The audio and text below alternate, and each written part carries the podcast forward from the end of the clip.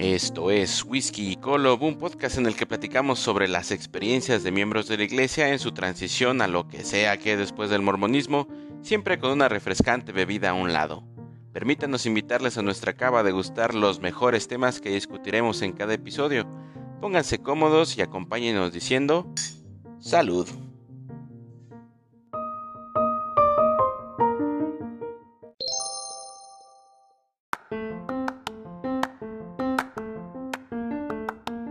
Bienvenidos a Whisky y Colo. En esta noche tenemos eh, tres invitadas muy especiales. Tenemos a Diana de la Ciudad de México. Eh, tenemos también a Meli que ya ha estado con nosotros anteriormente. Y también conocen a, Raquel que ha estado aquí con nosotros también en, episodios anteriores. Bueno, en un episodio donde estábamos hablando acerca del libro de Mormón y otras, y otras cosas. Y el día de hoy o esta noche queremos hacer esto un poquito más, más este más femenino, ¿no? Que quede un poquito más esa, esa esencia. Eh, no sé si quieren presentarse, Meli, Raquel, Diana. Eh, sí, ¿quieres empezar, Diana? ok, este sí, pues mi nombre es Diana y pues yo soy de aquí de la Ciudad de México. Este, y pues ya comienzo que se presenten también Meli y Raquel. Mm, si, quieres, de una vez le, vamos dando. Ok, vale. Sí, creo que de hecho ya, ya se habían presentado, ¿verdad? Entonces, pues eh, comienzo. Em, bueno, pues les voy a contar un poquito acerca de eh, mi historia dentro, dentro y fuera de la iglesia. Y pues eh, mis papás, yo soy nacida dentro del convenio. Em, mis papás se casaron en el templo y todo eso. Siempre crecí pues con la iglesia, con, con todos como cualquier familia eh, de la iglesia. Y siempre durante mi vida yo eh, siempre quería saber qué era verdad, siempre quería preguntar, o sea, siempre quería como sentir eso de, de no, si es que yo siento en mi corazón que es verdad. Realmente no creo un momento en el que fuertemente lo haya sentido, sino como simplemente siempre decía, bueno, pues todo tiene sentido, ¿no? Todo tiene sentido. Eh, era tanto mi, mi todo tiene sentido que, que pues no, o sea, nunca, nunca desafié nada, ¿no? O sea, todo lo que mis papás me decían, sí, claro, nunca, nunca tuve como una adolescencia de adolescente normal, así como de ir a fiestas, tomar, nada. Creo que tomé el alcohol hace como el año pasado, entonces, este, fue, fue, fue algo así. Cuando cuando salí de mi carrera, yo soy maestra de primaria y cuando terminé mi carrera y comencé a estudiar, perdón, comencé a trabajar, eh, un día pues decidí que iba a leer la Biblia y mientras estaba leyendo la Biblia me di cuenta pues de, lo padre que es una misión, ¿no? El poder, poder hablar y, y contarle al mundo de la iglesia, ¿no? Entonces decidí irme a la misión y me fui a, llegó mi llamamiento, me tocó en Los Ángeles, California, eh, fui a la misión, para mí la misión de verdad fue una experiencia padrísima en la que siempre tuve la idea de nunca, nunca forzar a nadie al Evangelio. Yo siempre tuve la idea de que el Evangelio te tiene que hacer feliz y si no te hace feliz no es para ti. Entonces siempre cuando encontrábamos personas, pues era así como de, pues si no quiere cambiar su vida, está bien, no pasa nada, ¿no? Y siempre traía como esa, esa idea que, que realmente pues no está tan padre en las misiones, ¿no? Porque la misión es como, te voy a bautizar y a todos, ¿no? Entonces, pues ya terminé mi misión, regresé, conocí a mi esposo, nos casamos, él él también este, tenía poco tiempo a regresar de la misión. Em, aquí lo, lo, importante realmente es, la clave aquí realmente es mi esposo. Nosotros nos casamos y, siempre intentamos leer las escrituras, orar. Todos los días decíamos, ya, vamos a, vamos a empezar, ¿no? Y eso siempre nos duraba tres días, ¿no? leíamos los primeros tres capítulos de, de primer Nefi y lo dejábamos. Y, y así, así duró hasta que me embaracé. Y en esos tiempos, pues a mí me dio una depresión muy grande, pues por lo mismo las hormonas, el embarazo. Y nosotros peleábamos todo el tiempo, todo el tiempo, era, era increíble. Y él siempre me decía, ¿sabes qué? Es que yo yo no me voy a ir al reino celestial, tú te vas a ir con, nuestro bebé y, y, eso me va a hacer feliz, pero yo no. Después me enteré que pues en ese tiempo él empezó como a fumar, bueno ya fumaba, ¿no? Pero empezó como más con ese hábito, salía con sus amigos, tomaba y todo esto. Y eso pues a mí como miembro de la iglesia creyente firme, me daba muchísimo coraje. Eh, y generalmente nuestras peleas eran por eso, ¿no? Pues yo, yo queriendo que él fuera alguien que realmente no era, ¿no? Entonces, eh, pasó, nació mi hija, nosotros continuamos con eso. Y un día realmente él me dijo, ¿sabes qué? Es que yo ya no creo en la iglesia. Yo, para mí, la iglesia es, no sé, está llena de hipócritas. He visto demasiadas cosas en mi misión. En... No quiero, no quiero ir a la iglesia. Y, y yo creo que ese momento fue como para mí decisivo en el, en el pensar, pues, qué es lo que yo quiero, ¿no? Entonces dije, bueno, me voy a relajar. Me voy a relajar, no lo voy a obligar a ser alguien que no es. Si estoy con él, pues voy a estar con él bien. Y de hecho dije, bueno, tengo que, tengo que realmente saber por mí misma, este, ¿qué, ¿qué es esto? Y me acuerdo que me puse la meta, ¿no? Ya saben, la pandemia comenzó pues, el año pasado y fue en ese tiempo en el que yo dije, me voy a poner las pilas tenía mi super rutina, me despertaba, leía mis escrituras, hacía ejercicio, bueno, yo era súper, súper mamá, ¿no? Pero me di cuenta que al leer las escrituras solamente me estresaba, o sea, leer todas estas cosas que yo tampoco era, leer todas estas cosas que nada más me hacían sentir estrés, frustración, y, lo dejé, lo dejé empezamos a ser más felices, dejamos de pelear, empezamos a, vernos de una manera diferente. O sea, si él me decía, ¿sabes qué? Voy a salir a fumar un cigarro con mi, con mi papá. Y decía, ok, está bien. Y no dejaba que eso me afectaba, afectara como en el pasado. Y pues dejé de, de, pensar en eso. En ese tiempo comencé a, a, pues a buscar material de la iglesia para saber pues qué era lo que la iglesia quería ocultarnos, ¿no? Porque entonces en ese momento me di cuenta que ¿por qué la iglesia no quiere que yo vea pues qué hay en el mundo, ¿no? Ah, recuerdo mucho que hay, una serie de Netflix de una chica que creo que es Amish y, deja el culto completamente. Entonces eso, eso me, me dejó como muy claro que pues si había algo que esconder es porque había algo que encontrar y comencé a buscar, encontré obviamente pues miles de cuentas, es Letter, todo. Y, fue como, como darme cuenta que yo siempre quise que la iglesia no fuera verdadera. Cuando entré al templo eh, me deprimí horrible por los garments. Odiaba, odiaba con todo mi ser los garments. Tiene un año que no los uso y de verdad que es, lo, es la sensación más divina del mundo no usarlos justo hoy mi mamá me dijo, tienes que usar tus garments, pero bueno, este, y, y fue, realmente para mí fue liberador el, el saber que no era cierto, eh, el punto crítico fue el, saber que José Smith se había casado con una, niña de 14 años, al tener una hija y, y mi esposo y yo al hablar, ¿no? Al, hablar acerca de cómo íbamos a criar a nuestra hija, definitivamente dijimos, bueno, es que no vamos a dejar que un, hombre le entreviste, ¿no? Para empezar. Eh, no podemos permitir que, que pueda ella sufrir algún tipo de abuso de cualquier manera, ¿no? Y nos empezamos a dar cuenta de todas las incongruencias y de todas las cosas que, suceden en la iglesia, de cómo, de cómo, pues, nos manipulaba a, a realmente, pues, ni siquiera teníamos un buen matrimonio cuando estábamos basando nuestra vida en los principios, ¿no? Entonces, este, pues, eh, a grandes rasgos, e, eso fue eh, sobre todo el tener una hija, el, ver que ella iba a crecer con las ideas de somos hijas de un Padre Celestial que ya saben todo el lema, ¿no? Que tiene que ser toda esta lista de cosas simplemente para poder tener un marido.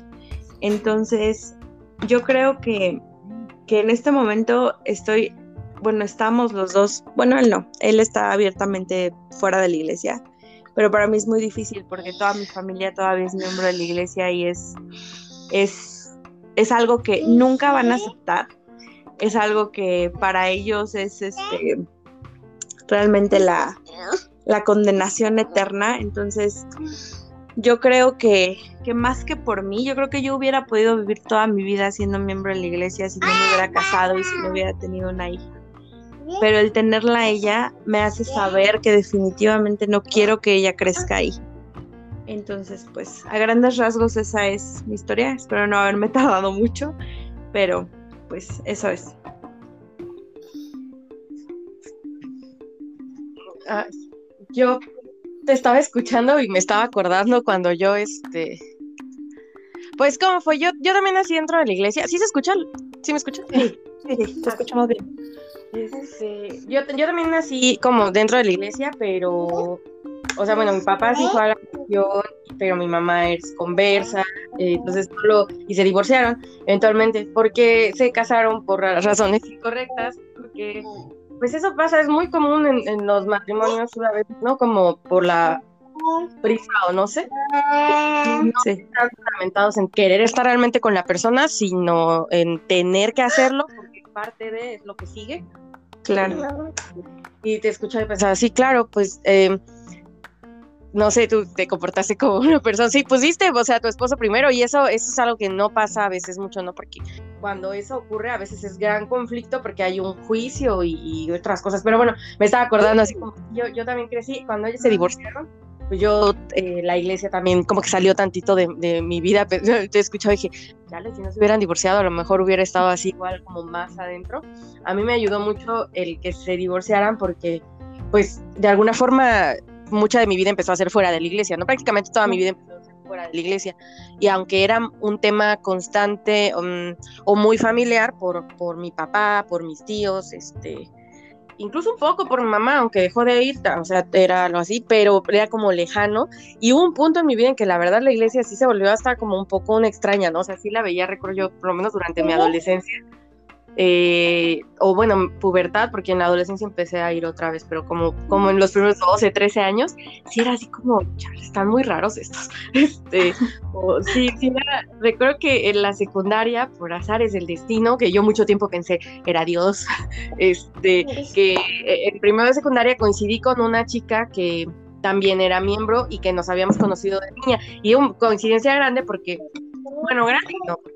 Ella, o sea, las dos vivíamos en el Estado de México, pero, y éramos del Estaque Catepec, pero las dos fuimos a la secundaria en la Ciudad de México, y en, este, no, no es linda, pero bueno, la zona norte, ahí en la Gustavo.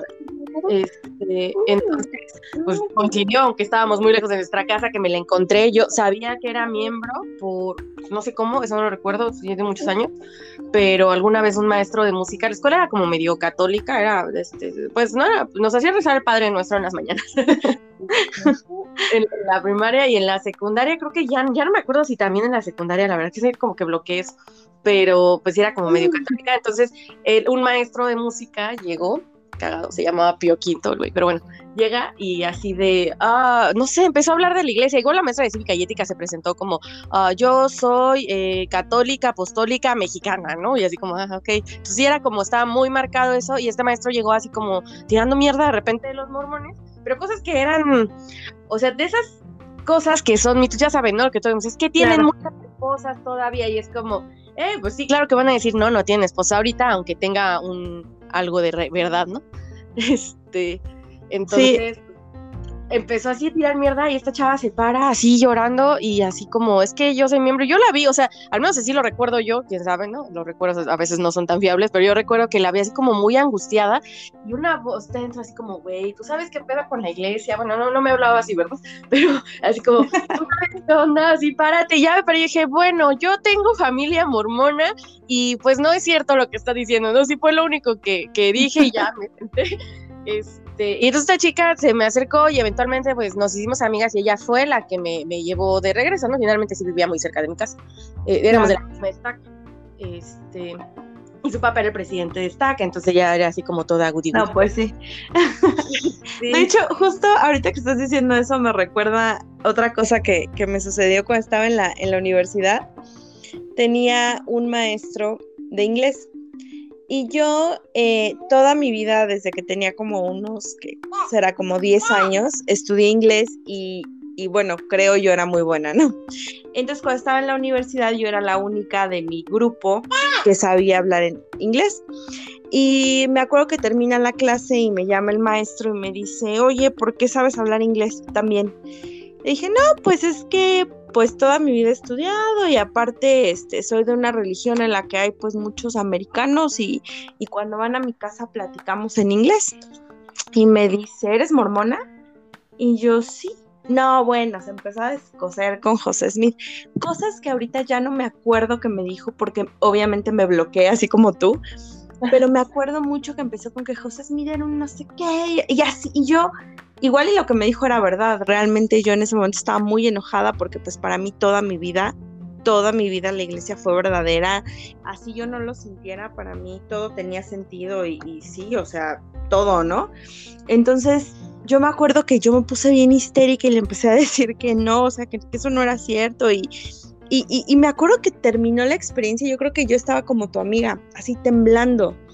Y, y, mi amiga así de cálmate, cálmate, ya obviamente sabía que yo era miembro. Y yo no, es que todo lo que está diciendo son mentiras. Y de esa experiencia yo aprendí que cuando una persona no está preparada para saber que esto no es cierto, no importa las pruebas que le pongas en, ay mamacita, ven, no importa las pruebas que le pongas enfrente, no importa, no importa qué hagas, esa persona nunca va a dejar de creer. Por ejemplo, mis papás, ¿no?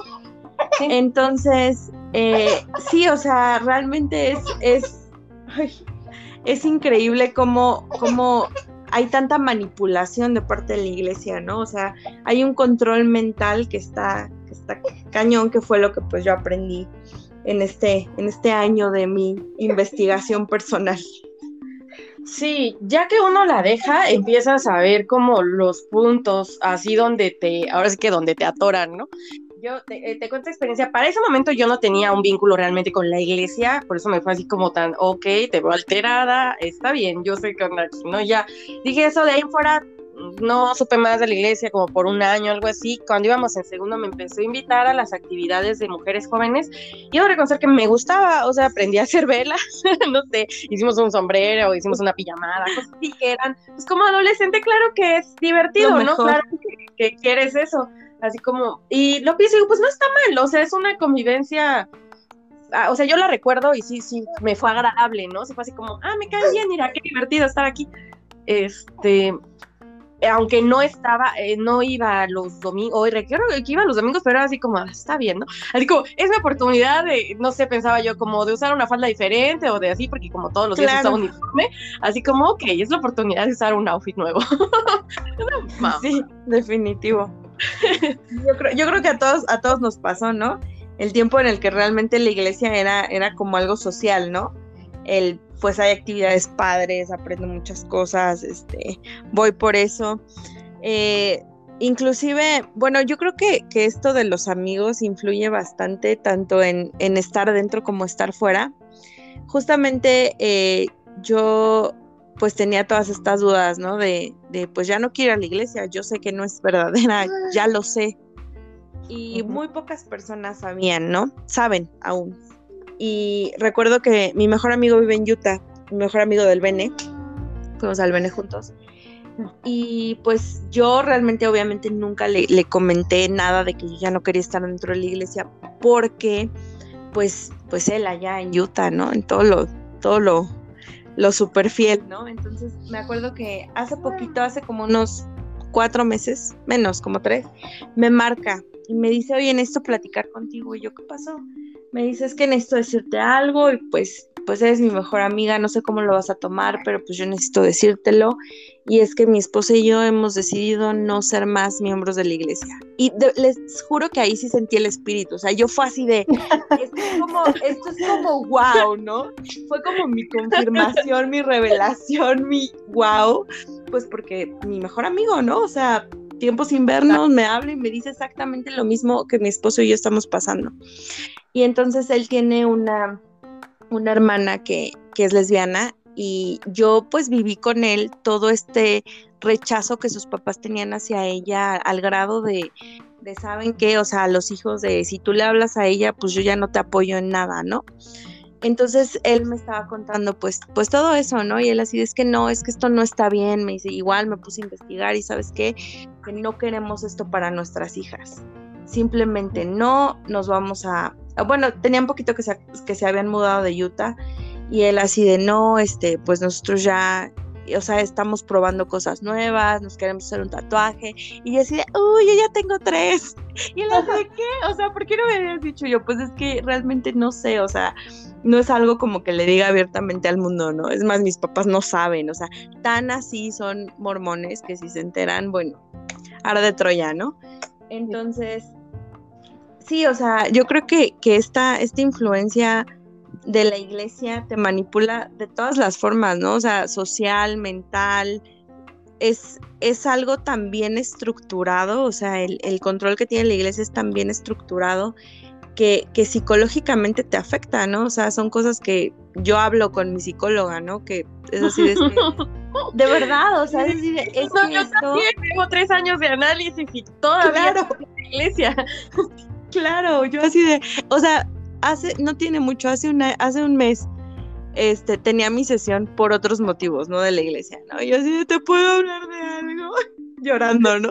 Y así claro que sí, yo, ay, es que, es que mis hermanas dicen que no tengo que irme porque mis papás se van a morir, ¿no? O sea, sí. Y, y ella así como de, a ver, no, tranquila, o sea, ¿qué cosas buenas tiene tu iglesia? Y yo, ninguna. entonces, entonces sí, no, o sea, creo que y, más como mujeres, ¿no? Yo creo que, que nos afecta más. Claro, históricamente las mujeres cargamos más culpas, o sea, dentro o fuera de la iglesia, las mujeres cargamos muchas, muchos estigmas y en la iglesia muchos de esos se reafirman y se vuelven más fuertes. Ay, no te escuchamos. Sí, se te cortó.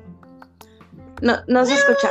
Pero, pero sí, yo lo veo, yo lo veo con mi esposo, ¿no? O sea, por ejemplo, mi esposo es así de, pues ya no voy a la iglesia y ya, y tranquilo y feliz, ¿no? O sea, como si nada. Y yo sí estoy así como de sufriendo, psicólogo, terapia y todo. Ya vimos. Perdón, se fue la luz. sí, se fue la luz y me desconectó el wifi, entonces ya mejor activé los datos. este, ¿en qué estaba? Sí, en cómo nos afecta más a nosotras. ah, sí. Sí, o sea, te digo, estos estigmas y de una forma que es impresionante porque, como te cuento en mi historia, o sea, yo no, al menos mi adolescencia no estuvo tan, tan dentro, ¿no? O sea, sí participé en la iglesia, sí fui a las actividades y así, pero no, no estaba tan, ya me metí bien, o sea, ya cuando decidí como entrar de cuerpo completo y por diferentes razones, o sea, yo estaba como vulnerable cuando decidí, tenía 18, 19 y la verdad no sabía cómo qué hacer con mi vida, eh, mi abuelita que era muy importante para mí estaba enferma, le habían dado cáncer y no sabíamos si iba a lograrlo o no, o sea, era así como mi otra bisabuelita que también era muy cercana para mí, falleció, después eso fue lo que me orilló a la misión, entonces, eh, aunque toda mi, digamos estructura mental, mucho se había armado, o sea, sí entre dentro y fuera, pero no estaba yo en ese momento así como, uh, sí, qué fiel. O sea, yo tenía, a veces sentía como doble vida, ¿no? Porque la verdad, o sea, yo en mi adolescencia, pues claro que bebía, fumaba, este, y así, pero pum, cuando llegaba a mi casa, porque además como tenía que cuidar a mis hermanos, era así la transformación, ¿no? Aquí ya soy mamá y la iglesia me ayudaba en ese sentido como a ser adulta, ¿no? En las responsabilidades que tenía como adolescente que realmente sean complicadas, la iglesia me ayudaba, era como ese bastón para, para ser adulta de repente en los momentos en los que tenía que serlo, pero no estaba tan, tan adentro. Mm, ah, eh, cuando ya me meto bien, que es cuando ocurren estas cosas en mi vida que sí me hacen así como pensar en la muerte y en que sí quiero estar con mi familia por siempre y todo este rollo, ya me meto bien y fue todo un proceso, ¿no? Porque fue como, pum, clases de instituto y como reestructurar y como volver a aprender y la misión, siento que también así como le dio más a eso, al grado de que cuando yo regresé, o sea, ya me, o sea, fue conflictivo porque ya la misión también fue un pie adentro y un pie afuera, porque la verdad es que con las cosas que uno ve, luego sí te preguntas muchas cosas, ¿no? Este, pero, pero a lo que voy es que, aunque yo no estuve toda la vida, a que me costó muchísimo trabajo, digo, o sea, todavía lo hablo por todo lo que, no sé, pasa por tu mente, todo lo que te dicen del cómo deben de ser las, las cosas, este, y si no son lo que significan, ¿no? O sea, es el asunto, porque no es como solo como deban ser, sino que es la única opción, porque fuera de eso, eh, estás mal. Claro, además de que, o sea, la iglesia te absorbe completamente todas las actividades, o sea, es como tú dices, ¿no? regresas llamamiento, instituto. Es más, yo regresé de la misión el día que me, que me relevaron, que me entrevistaron para relevarme, en esa entrevista me dieron llamamiento. O sea, yo así de, acabo de regresar, la neta no quiero hacer nada, o sea, quiero descansar y presidenta de primaria, ¿no? Porque es maestra de primaria, órale. Ay, a mí también me Entonces, cuando igual el primer domingo. O sea, eh, eh, te absorbe cañón, ¿no? O sea, y, yo siento que todo este, todo este, eh, no sé, como tomen todas estas actividades, es como para que no pienses, ¿no? Órale, toma estas actividades y en todas las actividades repite lo mismo, ¿no? O sea, repite que, como dices, esta iglesia es verdadera, esta es la única manera. Es como la este canción de la primaria, esta de, eh, de Sigue al Profeta, que se burlaba mucho un, amigo de claro, parece Sigue al Profeta, así esto, sigue al Profeta. Es como, ¿qué pasa? O sea, está muy cabrón el adoctrinamiento. Sí, completamente, completamente. Yo creo que que lo peor es cuando, cuando creces dentro de la iglesia, porque, porque, bueno, tú, por ejemplo, al tener este, esta opción de ver el mundo de una manera diferente, pues tienes como más armas, ¿no? Pero en mi caso, o sea, el, el literal crecer, crecer viendo que, que, es la única opción. Es más, yo me acuerdo cuando nos, cuando me bautizaron, yo decía, ay, ¿por qué no me muero después de mi bautismo? Así ya no tengo que, pasar. a pensar algo así. Así, por, así ya no tengo que pasar por pruebas. así ya no tengo que pasar por pruebas y, ya me puedo ir al cielo. Inclusive, ¿no? Cuando te dicen, es que se murió un misionero, ay, se va a ir directo al cielo. No, es preferible que regreses muerto a que regreses muerto. Claro, mi, el doctor que me, que me hizo la, que me llenó mis papeles, es miembro de la iglesia, me acuerdo que me dijo, no te voy a cobrar nada, pero si te regresas de la misión antes te cobro el triple. Y yo me quedé así de, ah, ok. la chingada. Como qué miedo. y, lo mismo pasa en el templo, ¿no? O sea, estás dentro del templo y es así de, o sea, si te quieres ir en este momento, pero tienes que saber que hay consecuencias, ¿no? Y es así Condenación eterna. Pero sí me quiero salir. ¿Qué pasa si digo que no? Sí, oyes de fondo las voces de shame, shame, así, on your cow. Sí, claro. Entonces, sí, o sea. De sí, definitivo. Sí, entonces, pues, yo por ejemplo, por ejemplo, en la misión, o sea, yo también vi bastantes cosas que, que yo decía, bueno, o sea, ¿por qué, ¿por qué está pasando esto, no? Una vez fuimos a, visitar a una hermana y nos equivocamos de departamento y nos abrió pues otra persona porque era el vecino y nos trató súper mal, ¿no? Entonces a la semana nos habla la, la, hermana y nos dice, oigan hermanas, es que mi vecino les tiene un regalo de Navidad y nosotras bien emocionadas, ¿no? Así, no, es que ya se, ya se, este, se arrepintió, de seguro quiere que le enseñemos el evangelio, y bueno, súper ilusionadas, ¿no? Llegamos a, la casa y nos da la hermana una bolsa bien, bien pesada. Y nosotras decidimos abrirlo afuera, entonces nos salimos y las dos y no manches, chocolate, sí, definitivo. Abrimos el regalo, eran dos libros de doctrina, lo que antes, bueno, en la iglesia llaman antimormona, pero eran libros de, de, personas que, habrán, que habían dejado la iglesia y había una tarjeta y la tarjeta decía, hermanas, les doy esto para que sepan para quién están trabajando realmente. los libros eran nuevos, los libros eran nuevos. Eran, Oye, ¿los leíste? pues no, porque obviamente misioneras obedientes y tontas le hablamos a nuestro obispo. Y le dijimos, obispo, tenemos estos libros, ¿qué hacemos? Y en la ciudad, no se preocupen, hay campamento, me los llevo y los quemamos. Y yo, ah, va. No. no saben, de verdad que no saben cuánto he pensado en esos libros. Siempre, y, me acuerdo un poco de, la parte de atrás de un libro, pero no puedo dar con cuáles libros eran. O sea, he tratado de, de recordar para poder comprarlos y leerlos pero no puedo, no puedo acordarme, no puedo. Entonces, esa experiencia también para mí fue bien fuerte en la misión y después de la misión, donde yo digo, bueno, ese, ese buen hombre, y, yo lo juzgué, ¿no? Yo así de, o sea, ¿qué le pasa? Pero, pero, y vuelvo a lo mismo, ¿no? Si no estás preparado para saber que no es cierto, no importa lo que te digan, no importa cómo te lo ofrezcan, no importa, siempre vas a defender a la iglesia. Y, eso es parte del trabajo que, como corporación hace la iglesia, que es muy cañón. Claro, y que piensan, es que es de verdad están convencidos de que, o sea, no, no, no los, ahora sí que no las grandes cacas, ¿no?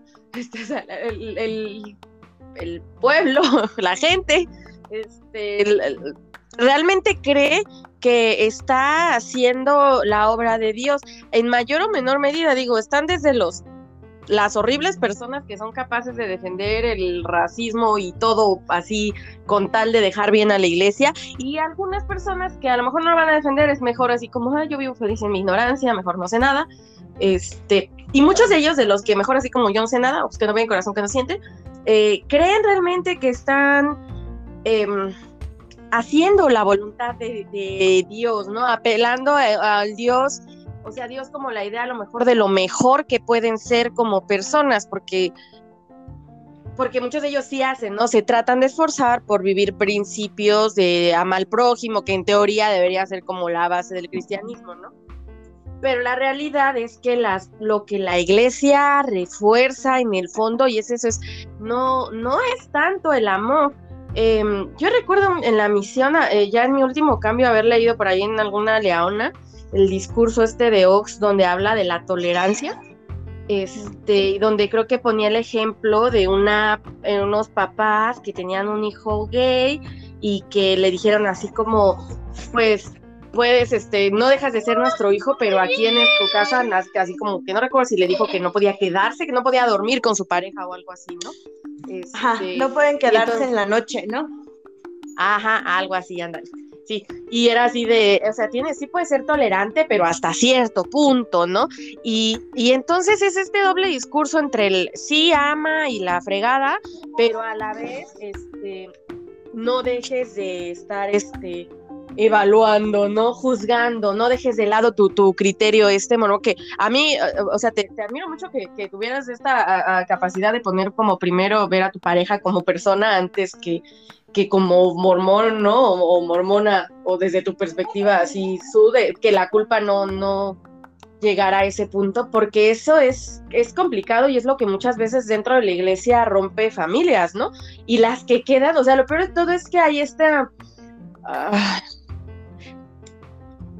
rompe familias, pero cuando se van porque la otra persona no aceptó la iglesia, de alguna forma no es tan mal visto, pero cuando se rompe porque hay violencia intrafamiliar o cosas así, como hermanos metiches que es como, ah, es que hay que perdonar, hermana. Claro. Este, entonces dices, no mames, ¿qué pedo? ¿Dónde están sus prioridades? O sea, de verdad, ¿desde dónde sienten o, o qué, qué chingados? Sí, chicas. Total. Eh, yo, creo que algo que, nos ayudó a nosotros, o bueno, que me ayudó a mí, fue que eh, mi mamá me contó que cuando ella se casó con mi papá, mi mamá fue eh, miembro toda su vida y mi papá se bautizó cuando la conoció. se casaron, en ese tiempo no había templo en la Ciudad de México, se casaron en Arizona. Y mi papá, después de que se casaron, se inactivó como unos ocho o nueve años. Entonces yo, para mí, el que mi esposo no quisiera ir a la iglesia era así como de, bueno, pues si mi mamá pudo, pues yo también puedo, ¿no? Pero después me fui enterando de otro tipo de cosas, como por ejemplo que el día que mis papás se casaron, dice mi mamá que pues entraron, hicieron este, pues todo lo que se hace. Y Y antes del sellamiento, que obviamente pues mi papá ya estaba investido, nadie encontraba a mi papá y todos empezaron a buscarlo y pues ¿dónde está? ¿Dónde está? ¿Dónde está? Mi papá literal estaba escondido en el baño muerto de miedo. Porque, o sea, estaba así como de qué fregados es esto, ¿no? Entonces, pues ya lo encontraron, lo llevaron, lo cazaron y, mis papás pues, pues, todavía están juntos. Ellos, eh, mi papá regresó a la iglesia pues a los como 8 o 9 años de inactivo. Y, yo creo que más que nada ellos regresaron a la iglesia pues porque tenían puras hijas mujeres, tenían, somos cuatro mujeres y pues tenían que educarnos, ¿no? Y qué mejor que, que pues en la iglesia donde te enseñan a ser una señorita de bien. Claro, claro. Sí, sí. Y, y, claro, ¿no? O sea, nosotras las cuatro, pues si tú lo ves desde una perspectiva de fuera, somos señoritas de casa, de las cuatro estamos casadas, las cuatro estamos, tenemos una carrera y, pues en, en, parte funcionó, podría decirlo, pero yo le digo a mi esposo, yo no voy a arriesgar esa parte de cómo la sociedad va a ver a mi hija eh, a costa de su felicidad, a costa de los traumas con los que crecimos, aunque mis hermanas no lo reconozcan. Entonces, realmente yo no estoy dispuesta a tener esa vida para mi hija. Sí, Sí, fíjate que, que a, mí, por ejemplo, me decía mi, mi, papá, no, o sea, se entiende como desde la perspectiva de, papá, porque era un poco como, eh, era así como, bueno, pues la iglesia, eh, aunque no fuera verdad, pues enseña buenos valores, ¿no? Y dices, eh, sí, o sea, tantito, o sea, lo, lo endulza más bien con, con, valores, pero en el fondo, pues no tanto. Pero para eso ya, o sea, normalmente tienes como que saber otras cosas, ¿no? Pero si lo ves así de fuera, pues sí, la iglesia parece un buen lugar. Todavía tengo familia que a lo mejor ya no está tan dentro de la iglesia, pero, pero tienen hijos y es como, bueno, pues que vayan, ¿no? Porque pues van a aprender ahí cosas, este, buenas. Y es como, Ah, pero pues eso seguramente es porque tú no has hecho el trabajo interno de ver en qué partes realmente no. Yo recuerdo que cosas que, por ejemplo, sí me impresionaron de, como mujer joven, por ahí en algunos nuevos comienzos, que te hablaron de la virtud y de que si la piedrita, que si se manchaba tu piedrita, aunque te arrepintieras, ya quedó este, rota, ¿no? Sí, y o otras cosas. vestidos, ¿no? como tipo, o sea, Sí, mira, imagínate, yo, yo cuando, bueno, yo no les he hablado mucho de mí, pero bueno, yo crecí en la iglesia, toda mi familia pues son mormones, que la prima, que el tío, que la abuelita, que la, que la tía. Y sabes que eso era para mí como algo bien fuerte, o sea, imagínate que la primera vez que yo tuve relaciones sexuales, pues obviamente pues fueron extramaritales, ¿no? Pero era una culpa tremenda, así tremenda, o sea, yo viví traumada pensando que ningún hombre me iba a querer después de eso, ¿no? O sea, y es como, no es posible, o sea, hasta te cortan, hasta te cortan como tu cuerpo, ¿no? Tu cuerpo ya no es tuyo, sino a esa piedrita que se mancha, o la perla de gran precio que la avientan a los puercos. O sea, son unas metáforas horribles en las que, no sé, como, como que tu cuerpo lo, lo, cosifican y dicen, no, ¿sabes qué? Pues es que tienes que, buscar un hombre bueno que, lo merezca. Y es como... Tu cuerpo no, es tuyo, es hombre, claro. Claro, no, no, y es terrible porque cuando uno va a entrevista, como que te dicen, ay, oiga, hermanita, ¿y usted tiene novio? No, pues que sí. Ah, o sea, y como que cuando uno tiene novio y ese novio no es de la, de la iglesia, como que, en, como que dentro de la iglesia hay ese, eh, como ese estigma y ese peso de, ah, no, fulana de tal tiene un novio que no es de la capilla, ¿no? O tiene un novio que no es exmisionero. Entonces es una carga como, pues como bien cabrona, ¿no? Y uno dice, güey, o sea, y luego el, el pinche obispo preguntándote eso, o sea, el, el obispo cuántos años tiene, 40, y tú tienes 14, o sea, eso es horrible, pues, y la carga que te ponen también es, no sé, es, terrible, pues, a mí, a mí me parece eso como... Mira, es abuso, la verdad, si lo piensas, un, un, hombre de 40 haciéndole preguntas sobre su vida sexual a una jovencita de 14 años, eso es abuso y está tan normalizado. Claro. Completamente. Ese fue precisamente el motivo por el que nosotros decidimos que bueno, vamos de repente dejar que nadie entreviste a nuestra hija porque es, algo muy enfermo. tienes que darle cuenta de tu vida sexual a un hombre, o sea, a un hombre mayor, porque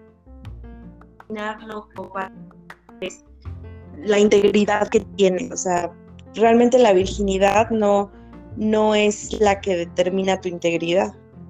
Claro, o tu valor como mujer, ¿no? Algo terrible, chicas, no sé si a ustedes les pasó que, no sé, a mí la verdad es que me cagaba así la madre porque bueno, yo, yo como a los 14, 15 años, pues como que yo empecé a mandar a la chingada a la, iglesia, ¿no? Pero algo que a mí me, o sea, odiaba y decía, no mames, me caga la madre, es que te hacían hacer como méritos, pero méritos bien pendejos, o sea, tipo, ay, tienes que ir a visitar a, las abuelitas, o tienes que empezar a tejer, o tienes que hacer, no sé, la comida para toda la manualidad para tu hogar.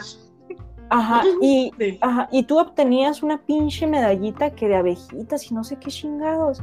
Y al final tú tenías una medalla de mujer virtuosa. Entonces yo me acuerdo que en mi barrio, o sea, las niñas traían toda su pinche medallita, pues yo nunca la conseguí, ¿no? Yo decía, pues a mí me vale madre, ¿no? Pues esa cosa que...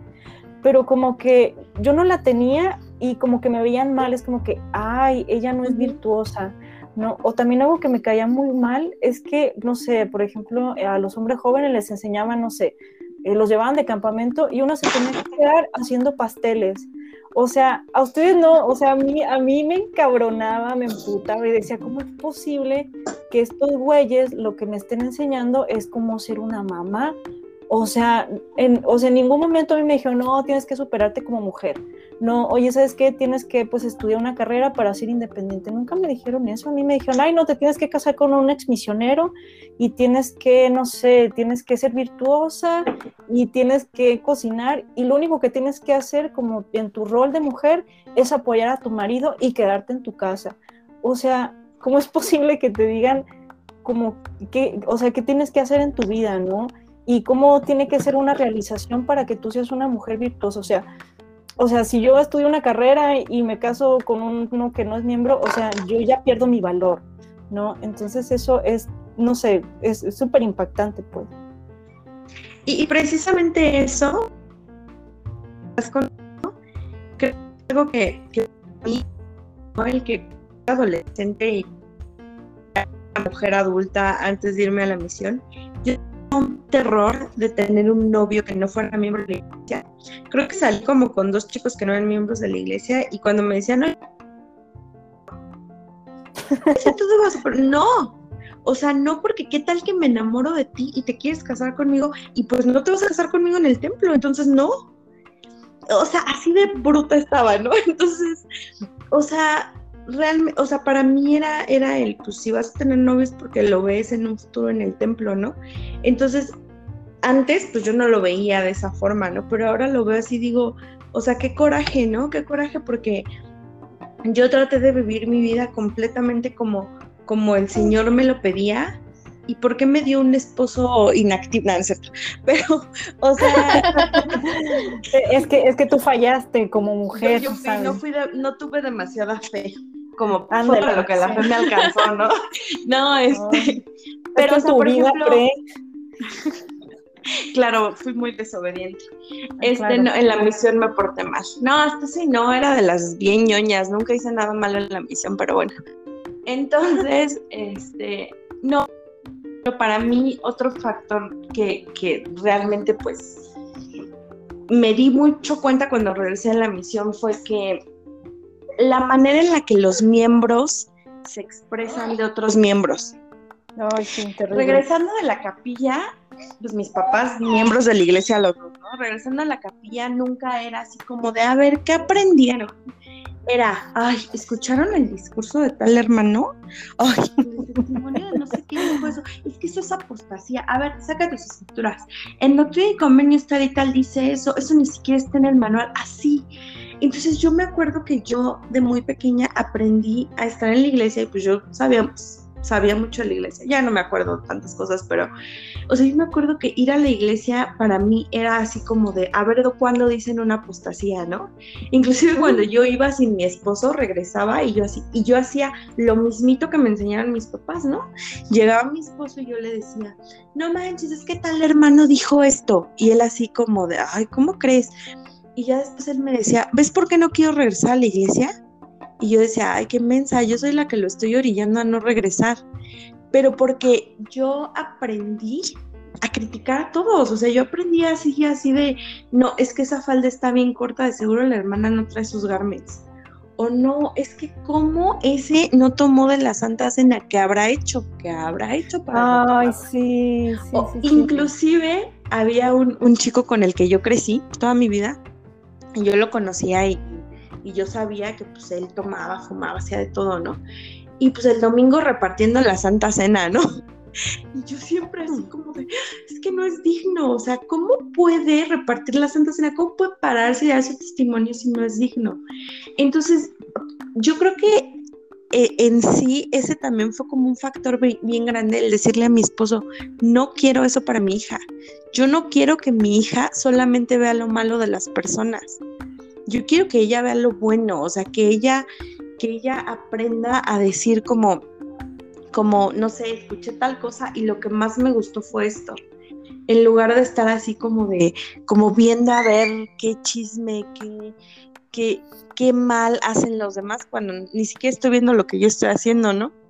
Fíjate que te estaba escuchando y estaba pensando, es que eso es cierto, cuando estás, cuando concentras a un grupo de personas que todos se creen muy santos y todos se creen muy buenos, lo que va a empezar a ocurrir es eso, ¿no? Todos son muy buenos y entonces empieza, se vuelve ahí como una rocosa bien enferma de entonces empezar a ver quién no es tan bueno, ¿no? Quién no está tan bien y eso eventualmente pues sí te, o sea, sí, recuerdo yo también, el, esa parte la empecé a notar más ya como cuando me empecé a meter más, más a la iglesia, que, que empecé a ir y a conocer más gente, esta parte, ¿no? Así como sí, como de estar criticando también, como mencionas, también me tocó escuchar un poco a, mi familia, las que todavía estaban dentro, pero más a veces otras familias con las que a veces estaba, este, eh, donde dices, híjole, lo sé, yo, yo pensaba y eso me mantenía, al menos antes de que mi vida se pusiera difícil, este, o sea, de que lo que me orilló, porque la realidad es que lo que me orilló es cuando la, idea de la muerte, ¿no? Esa parte de la muerte y la familia, así, y además, pues, a los 18, sinceramente, una, bueno, yo al menos digo, pues estaba con cierta, o sea, no lo sé, ¿no? Uno a veces hay que, e-, madurar a fuerzas y otras, ¿no? Claro, a ese lado eres vulnerable, o sea, estás buscando qué, qué vas a hacer con tu vida. Y, y yo, fíjate que yo esa parte la noté muchísimo porque mi presidente de misión, él siempre decía, ustedes vienen aquí a hacer algo que no va, o sea, que no pueden hacer en ningún otro momento de su vida. Él decía, si yo quisiera, los puedo llevar a Disneylandia, pero no vienen a eso, o sea, vienen a ayudar a las personas y él decía, yo quiero que ustedes no se metan en chismes, o sea, no quiero que anden así de, ay, es que escuchaste que tal hermanita se regresó por esto, no, o sea, yo quiero que ustedes se enfoquen en lo bueno. Y yo, eso fue algo que, que para mí fue muy impactante porque pues yo toda mi vida crecí escuchando lo malo de todos. Y entonces tener cada semana tener este inventario con mi compañera donde ella me decía las cosas buenas de mí y donde yo veía las cosas buenas en ella y, donde ni, nosotras, o sea, ni siquiera hablábamos mal de nuestros investigadores, ¿no? O sea, ni del, entonces para mí ese experimento de, de, de un año y medio viendo la bondad en otros en lo negativo, yo regresé a mi casa y yo estaba tan incómoda, o sea, escuchaba las conversaciones. Me acuerdo que una vez le dije a mamá, oye mamá, pues bájale, ¿no? Y mamá, ay, no pasa nada. Mi mamá es ese tipo de... Se escucha muy mal como le estoy poniendo, es un amor de persona, pero... Eh, yo, me, acuerdo, me acuerdo que una vez un hermano le robaron su camioneta, lo asaltaron.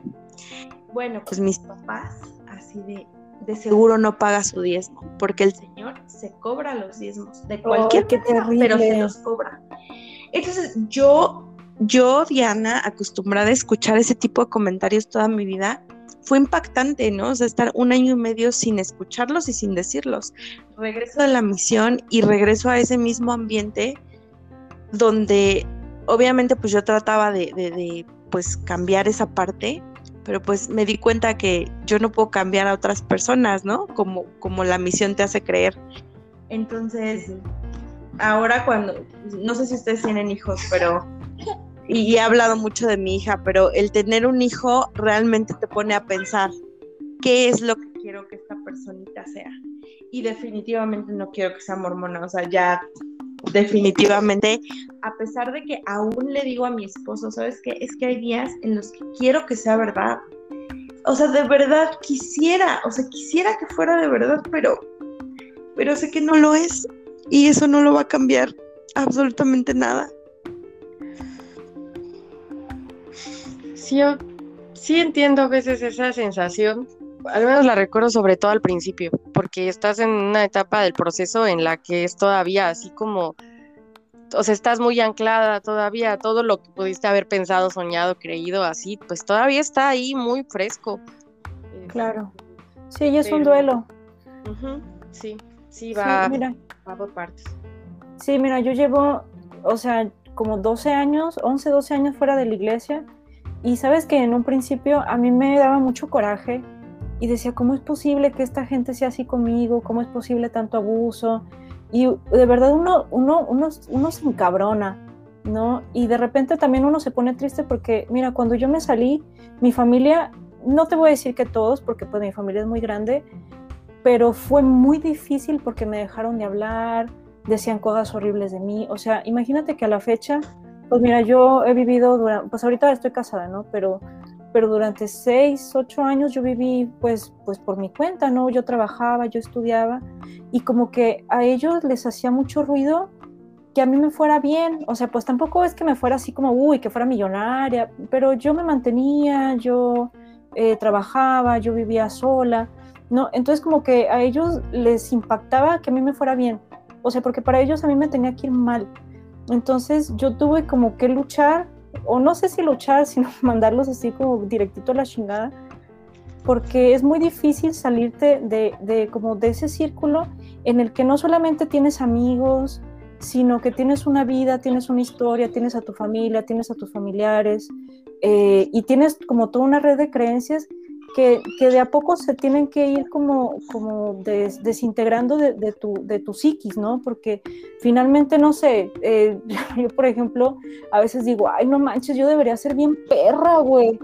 Pero no, es que la gente, bueno, pues acá en Chile la gente pues es distinta, ¿no? La gente, pues no sé, es, es distinta, ¿no? Entonces, muchas veces yo digo, ay, me o sea, me caigo a mí misma mal porque como que, como que uno tiene bien arraigados ciertos principios de, pues, no joderle al otro, de, no sé, como poner la, como la mejilla, eh, caminar la segunda milla, cuando la gente con uno es bien mala onda, ¿sabes? Como, o sea, y a veces digo, ay, no me caigo en mi formación cristiana, pues porque si fuera, no sé, si fuera otra persona también sería bien perra, ¿no? Como son estas gentes, ¿sabes? Entonces, pero mira, es como un proceso, pues, digo, en un, en un principio doloroso, te digo, para mí fue así como bien traumático, pues porque mi familia me dejó de hablar y pues por muchas cosas, ¿no? Que pasaron, pero ya después de 12 años digo, ay, ya, que chinguen a su madre, me vale madre, ¿no? Y yo tengo, mira, mis hermanos, mis primos y un montón de, perdón, y un montón de gente sigue dentro.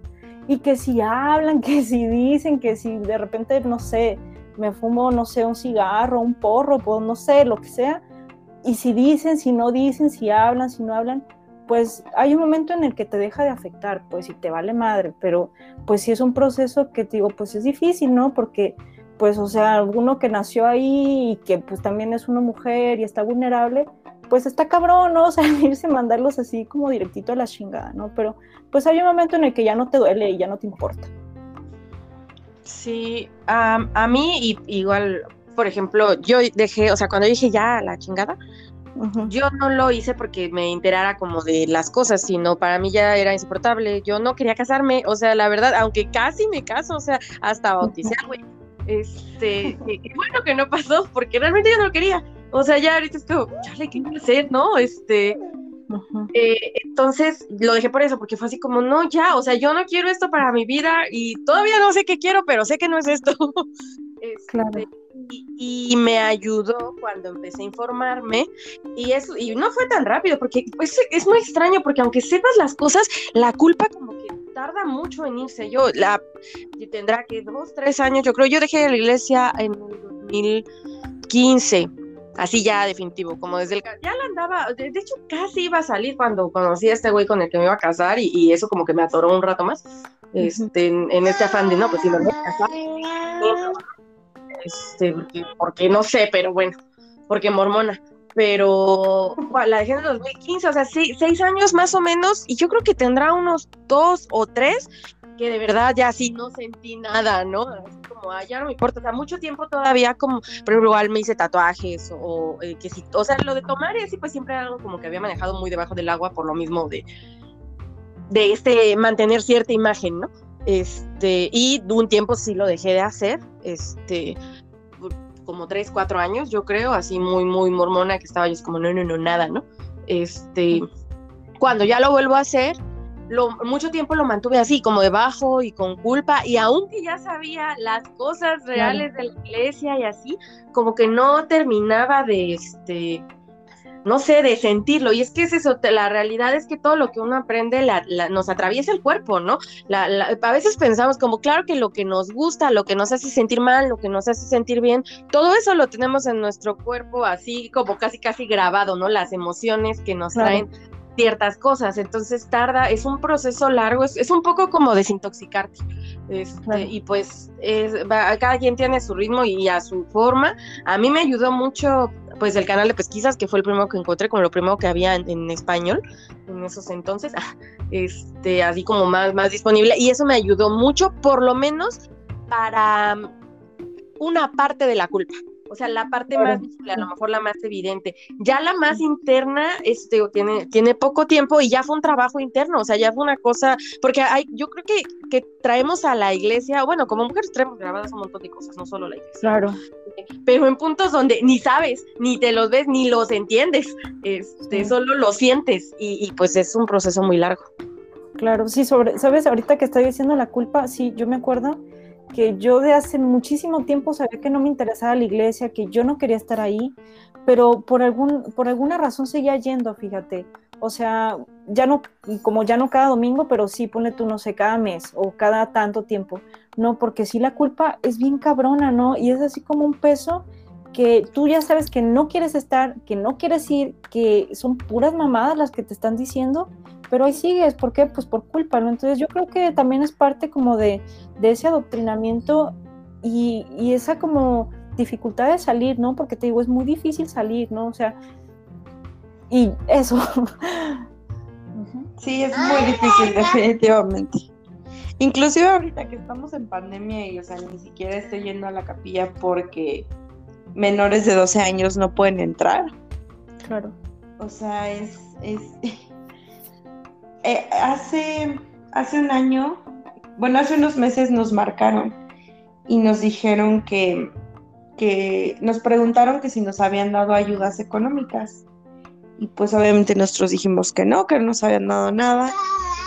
Y bueno, nos dieron una fecha, ¿no? Así de, no, es que esta fecha les fueron a, a llevar la ayuda, ¿no? Fueron dos ayudas de cinco mil pesos. Y les pregunto, bueno, ¿cuál es la fecha? Que me dicen el día en que nació mi hija. Y yo así de, no, pues es que no hubo manera en la que me dieran nada porque yo estaba teniendo a mi bebé ese día. Y, y pues ya, y eso, o sea, eso por ejemplo, mi esposo fue así como de, o sea, están sacando dinero de la iglesia, lo ponen a nuestro nombre, ¿por qué? Porque ya no vamos a la capilla. O sea, no, no tiene como mucho sentido, ¿no? Y ha sido horrible ahorita la pandemia aquí en México con la iglesia porque no ha habido apoyo. O sea, mi mamá todavía va y bueno, pues va a ir. Y ahí vi que mm, ah, gente que necesitaba, que de verdad lo necesitaba, o sea, mujeres solas con hijos y así, híjole, les hacían la de suspenso la ayuda y muchas veces no se la llegaron a dar, ¿no? Este, y a otras personas, pues luego te enteras, ¿no? Que, o sea, dices, híjole. sí, o sea, y, ahí, eh, ahí, por ejemplo, mi hermana dice, bueno, es que ya sabes, ¿no? La iglesia es perfecta, pero las personas no. Pero, pero no, o sea. Eventualmente se desgasta esa excusa, ¿no? O sea, ¿hasta qué punto? Claro, o sea, e, es la vieja confiable, o sea, es el, es el comodín de todos los mormones. O sea, no vayas a la iglesia por los demás, pero, pero no, o sea, e, y en ese sentido yo digo, ok, supongamos, supongamos que la iglesia es verdadera ¿por qué voy a ir a un lugar en el que no me siento cómoda? ¿Por qué voy a ir a un lugar en el que nada más me estresa todo lo que tengo que hacer, todo lo que tengo que ser? O sea, no, está mal, está mal. Y, con una amiga platicábamos, ¿no? De cómo la iglesia eh, cómo la iglesia hace que suprimas tus sentimientos. O sea, tú tienes que dar la impresión de que estás feliz. O sea, si tú estás pasando por algo, no, no, la iglesia, tienes que decir que, o sea, si tienes una prueba, tienes que agradecérsela a Dios, porque es algo que te está ayudando a ser mejor. Y no puedes demostrar que estás enojada, que estás triste, que estás Y a veces en la vida lo único que uno quiere es maldecir a Dios. O sea. Claro, o sea, pero eres una malagradecida por siquiera pensar que Dios es malo. Entonces, yo, le, porque mi esposo dice, definitivamente yo sé que hay un Dios, o sea, yo sé que existe algo, no sé qué, pero sé que existe. Y yo le digo, es que yo ni siquiera quiero pensar si existe o no. Pensar en su existencia me estresa. Y, y es a ese punto en el que, en el que, o sea, todo lo que he vivido en la iglesia, que realmente no me interesa si existe o no. O sea, digo, si existe o no existe, pues ya cuando me muera, pues ya pagaré, ¿no? Pero, pero en este momento no, o sea, tan solo de Y yo también, yo por tiempo fue como, pues prefiero no creo en nada mejor y a la chingada todo.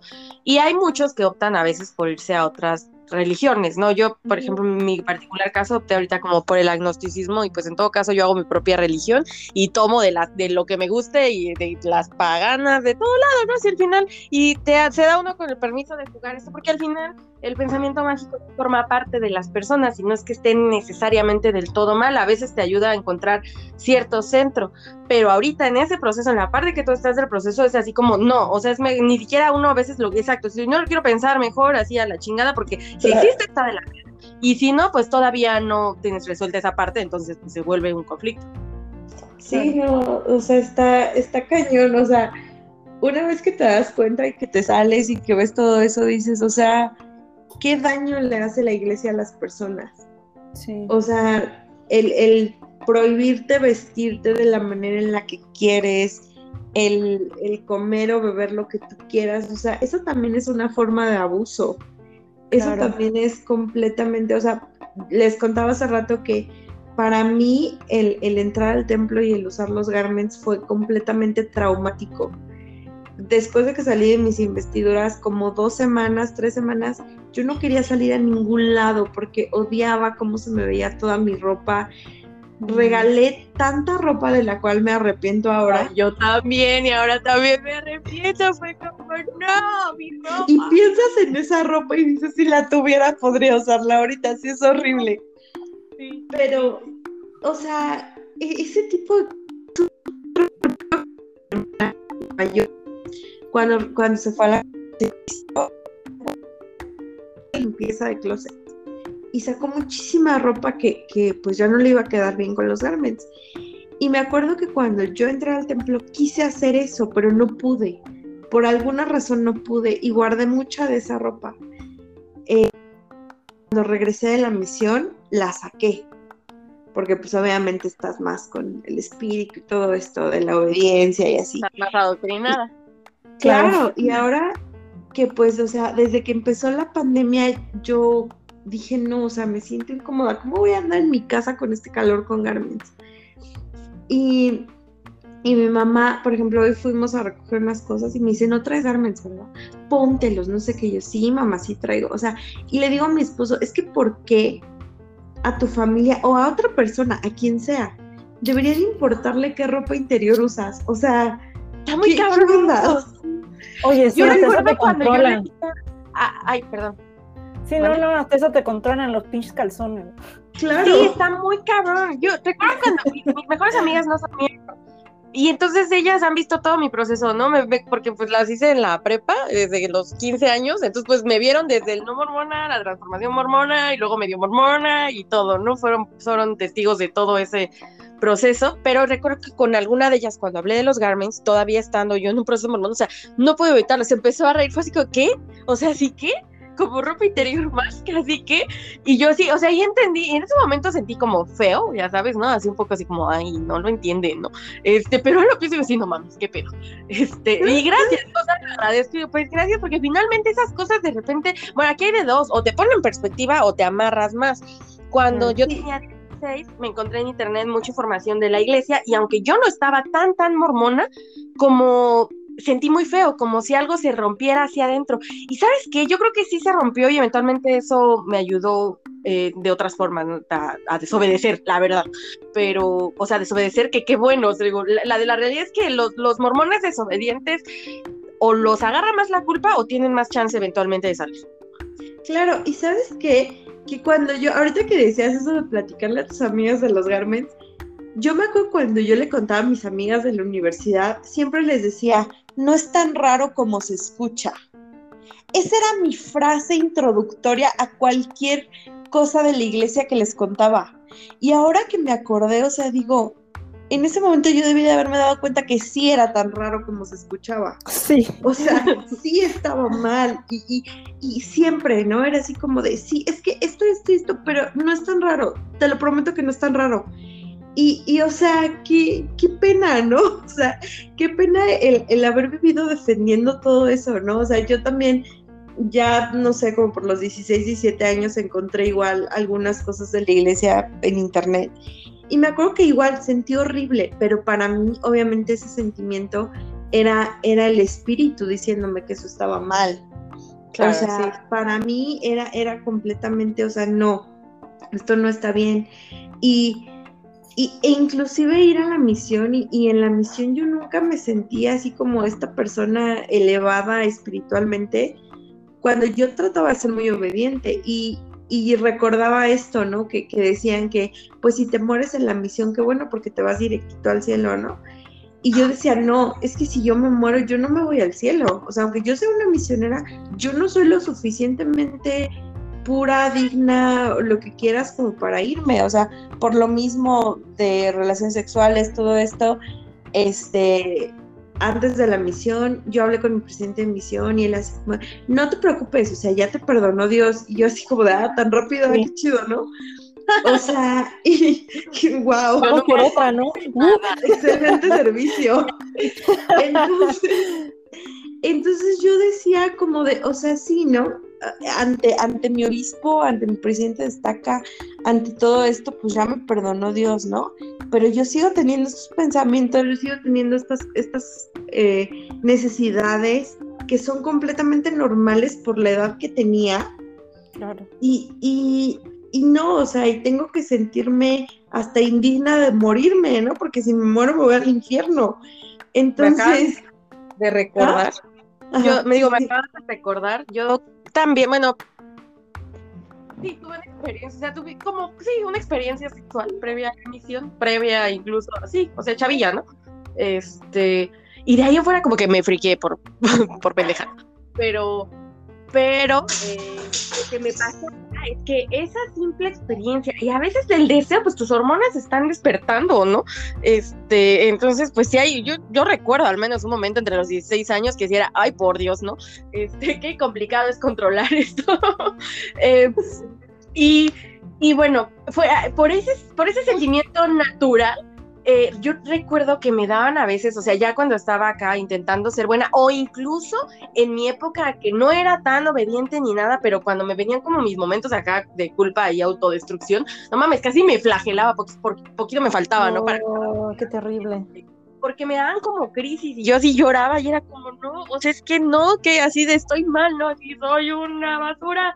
Este, y todo lo que la iglesia me había enseñado me reforzaba a sentirme así como basura. Entonces cuando, cuando yo decido ser obediente y ya meterme como bien, bien así en el mormonismo, em, yo pensaba así como en, la escritura esa que te dice, ¿no? Que cuando predicas el evangelio se lavan cantidad de pecados, ya no recuerdo cómo dice, pero esa parte, y entonces entonces yo iba muy en ese plan en la misión, pero tampoco fui tan buena misionera, la verdad, porque para mí era así como, pues no voy a obligar a nadie, o sea, te escuchaba, pues cuando te a hablar de tu misión, yo también así, yo no voy a obligar a nadie, este, y a veces era como, pues el, yo pensaba, el evangelio es para ayudar, entonces cuando la gente iba y yo encontraba a alguien que quería escucharnos, aunque no necesariamente quisiera bautizarse, eh, llegué a conocer a algunas mujeres, por ejemplo, que no tenían intención de bautizarse, por las redes que sí necesitaban una amiga o alguien que las que viera por ellas, ¿no? Entonces eh, eh, las seguíamos para mí cuando me tocó así, ya sabes, la compañera mayor, así de vamos a irnos, este, porque aunque no sea para bautizar, era como alguien que necesitaba ayuda.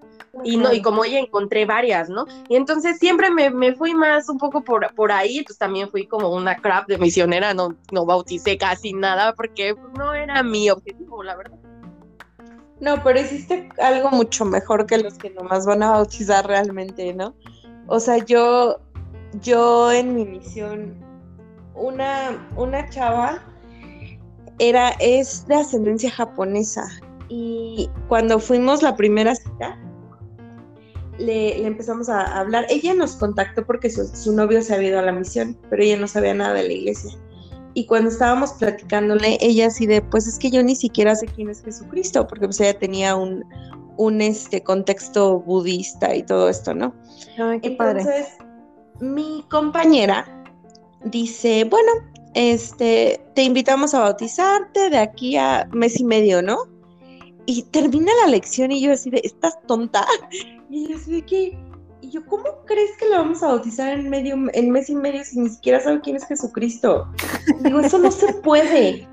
Para su suerte y para mi desgracia, a mí me cambiaron a la semana. Entonces, eh, la tipa la, bautizó, la bautizó completamente y yo regresé a ese barrio eh, después. Y me acuerdo que, pues ella se hizo muy amiga mía.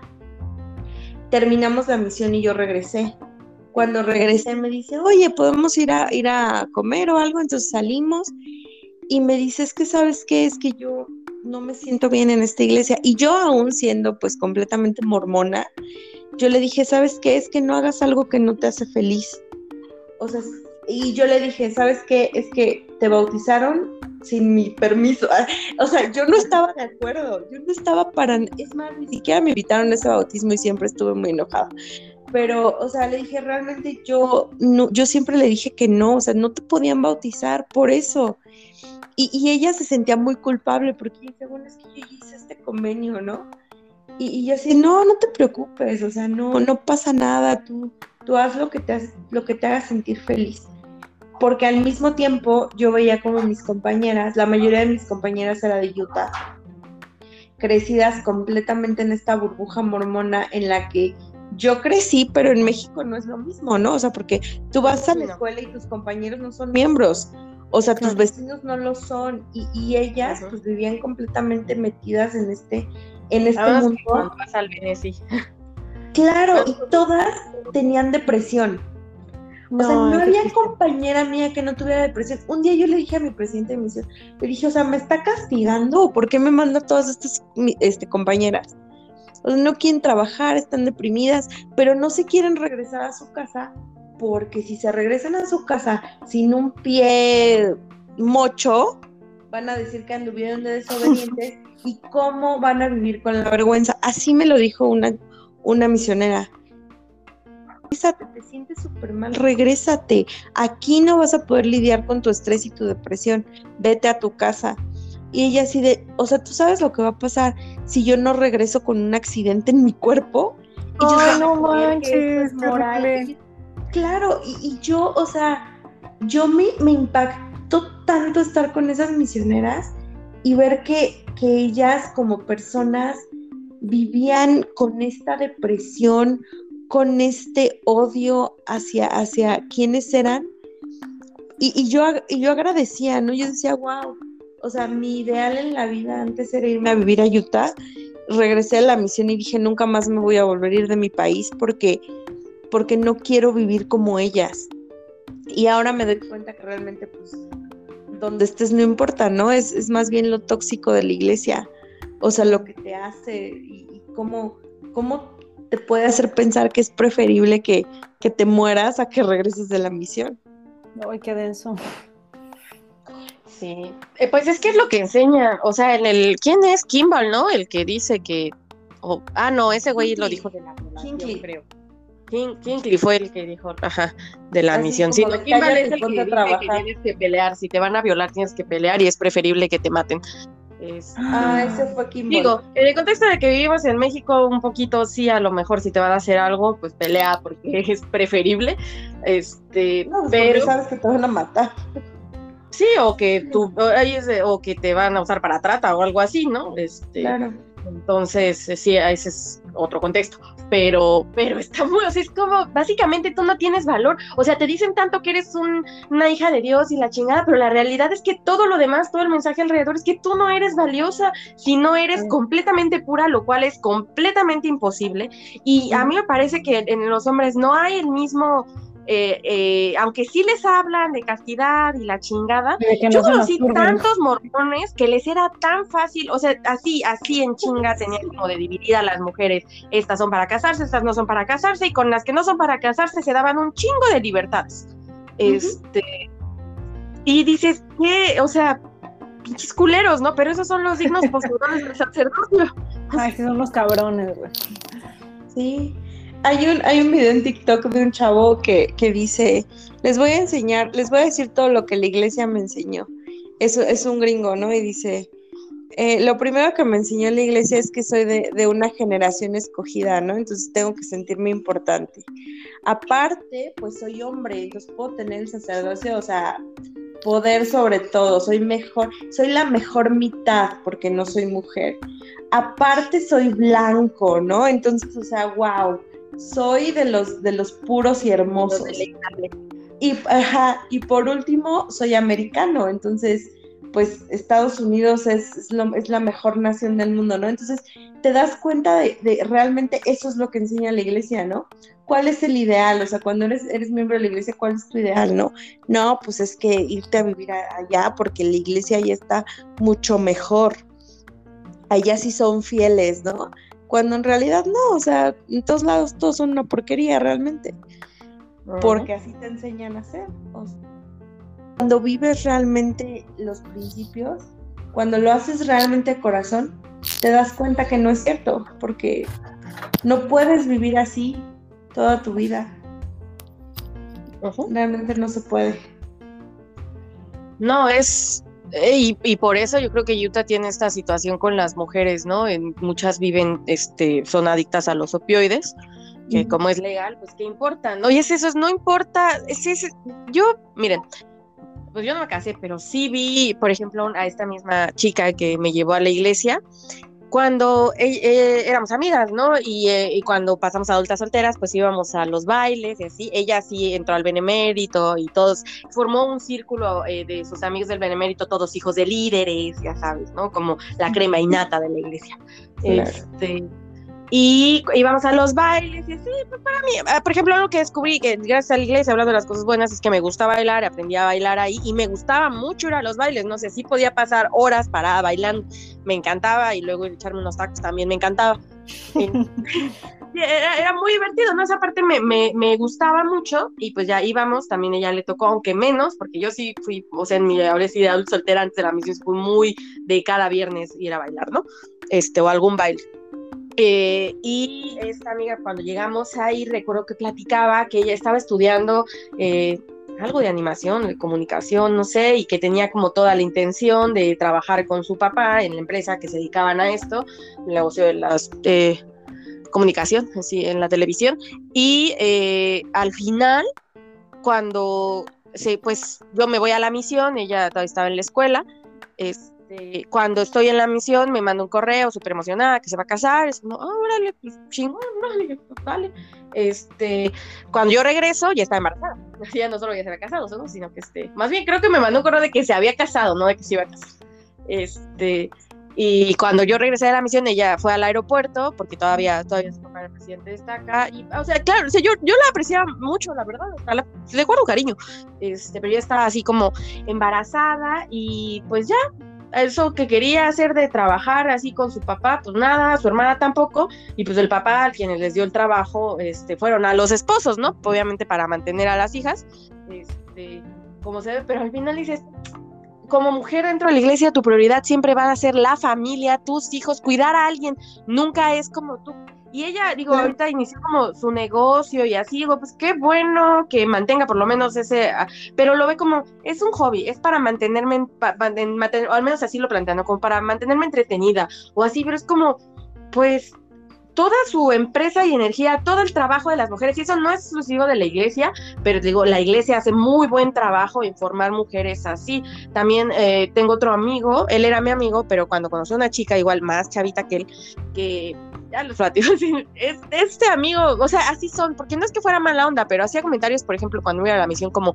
mija, es que vas a aprender a respetar el sacerdocio. Y luego... Eh, cuando conoció a, su chica y todo, pues inmediatamente como reconoció a alguien que era así, ¿no? Con, con quien te puedes casar y pues sí, no tardó, ella era de un 70 y entonces así a las dos, tres semanas de novios, no me acuerdo, recuerdo que llevaban menos de un mes y eh, el, hablaron con él luego, luego, no, pues es que mi hija es para casarse, ¿no? La hemos educado para eso. Este, y sí, no tardaron menos de seis meses, ya estaban casados y les va, o sea, los observo, pues parece que les va bien, parece que están felices y que bueno, pero sí es cuestionable esta situación en donde las mujeres son completamente formadas para ser buenas esposas, buenas madres, buenas amas de casa y dónde quedan ellas y sus proyectos y su eh, sí, su, su, proyecto ellas, ¿no? Claro, su vida, sus proyecciones, o, no sé, imagínate, tú quieres decidir, decir, no, yo no me quiero casar, y no quiero tener hijos, y como que todo el tiempo te están señalando, o sea, mira, yo te digo, mira, acá en mi familia, pues digo, tengo pues varias primas, varios primos, y no sé, a mí me llama la atención que ah, hay una prima más chica que yo, que ella de repente pues ya terminó su carrera, se fue a vivir sola y se fue a vivir con su, pues, con, su novio. No, no tienes idea de cómo la han, cómo de todas las críticas, sí, ha sido impresionante, o sea, y pues mira, yo no dudo que también hayan hecho pues conmigo lo mismo, pero pues, pues a mí no me importa, ¿no? Yo estoy afuera, pero sí, pues es terrible, ¿no? Porque pues si ella si no, no quiere tener hijos, vive con su novio y digo, la han tratado súper mal, pues o sea, todo el mundo habla mal de ella. Y, y bueno, ah, sí hay como un antes y un después porque ella estaba como bien metida dentro de la iglesia, era como, pues como la palabra está horrible, ay, era muy fiel, era una mujer virtuosa, ¿no? Y se salió, ¿no? Los mandó a la chingada, pues porque estaba, pues estaba, estaba hasta la madre, ¿no? Y, o sea, yo por ejemplo la veo y digo, ah, no manches, pues qué chido, ¿no? Que ella pues trabaje, que se haya titulado, que, que sea independiente, ¿no? Independiente, o sea, ahorita tendría, no sé, veintitantos años, tendría dos hijos, tendría un marido, y no sé, a lo mejor no sería feliz, pues entonces, o sea, uno no es como, al estar dentro de la iglesia, uno no es dueño de sí mismo. Mira, yo, por ejemplo, o sea, pues ahorita yo tengo 30, ¿sabes? Pero no sé, digo, ay, no, si yo nunca me hubiera salido de la iglesia, pues probablemente a los 22 años yo me hubiera casado, ahorita, ahorita mi tendría cuatro hijos y pues estaría amarrada a lo mejor a un matrimonio del que, no sé, del que yo no, no, no, sería feliz, pues porque, no sé, por muchas situaciones, ¿no? Y enrolada como en la misma capilla, yendo al mismo barrio, teniendo como los mismos líderes, ¿sabes? O sea, como o sea, como, como en ese mismo círculo, ¿sabes? Y no poder salir, no poder ir, no poder hacer nada, ni siquiera, como dicen ustedes, o sea, yo nunca usé garments, ¿no? Pero imagínate no poder ponerte una pinche falda que te guste nomás pues porque tienes que usar esas madres, o sea, o sea, qué cabrón, ¿no? Calor. Sí, en el calor, no poder ponerte unos gigantes, ¿no? O, ponerte unos calzones chidos, o sea, imagínate, ah, ves unos calzones que están bien así de encaje, güey.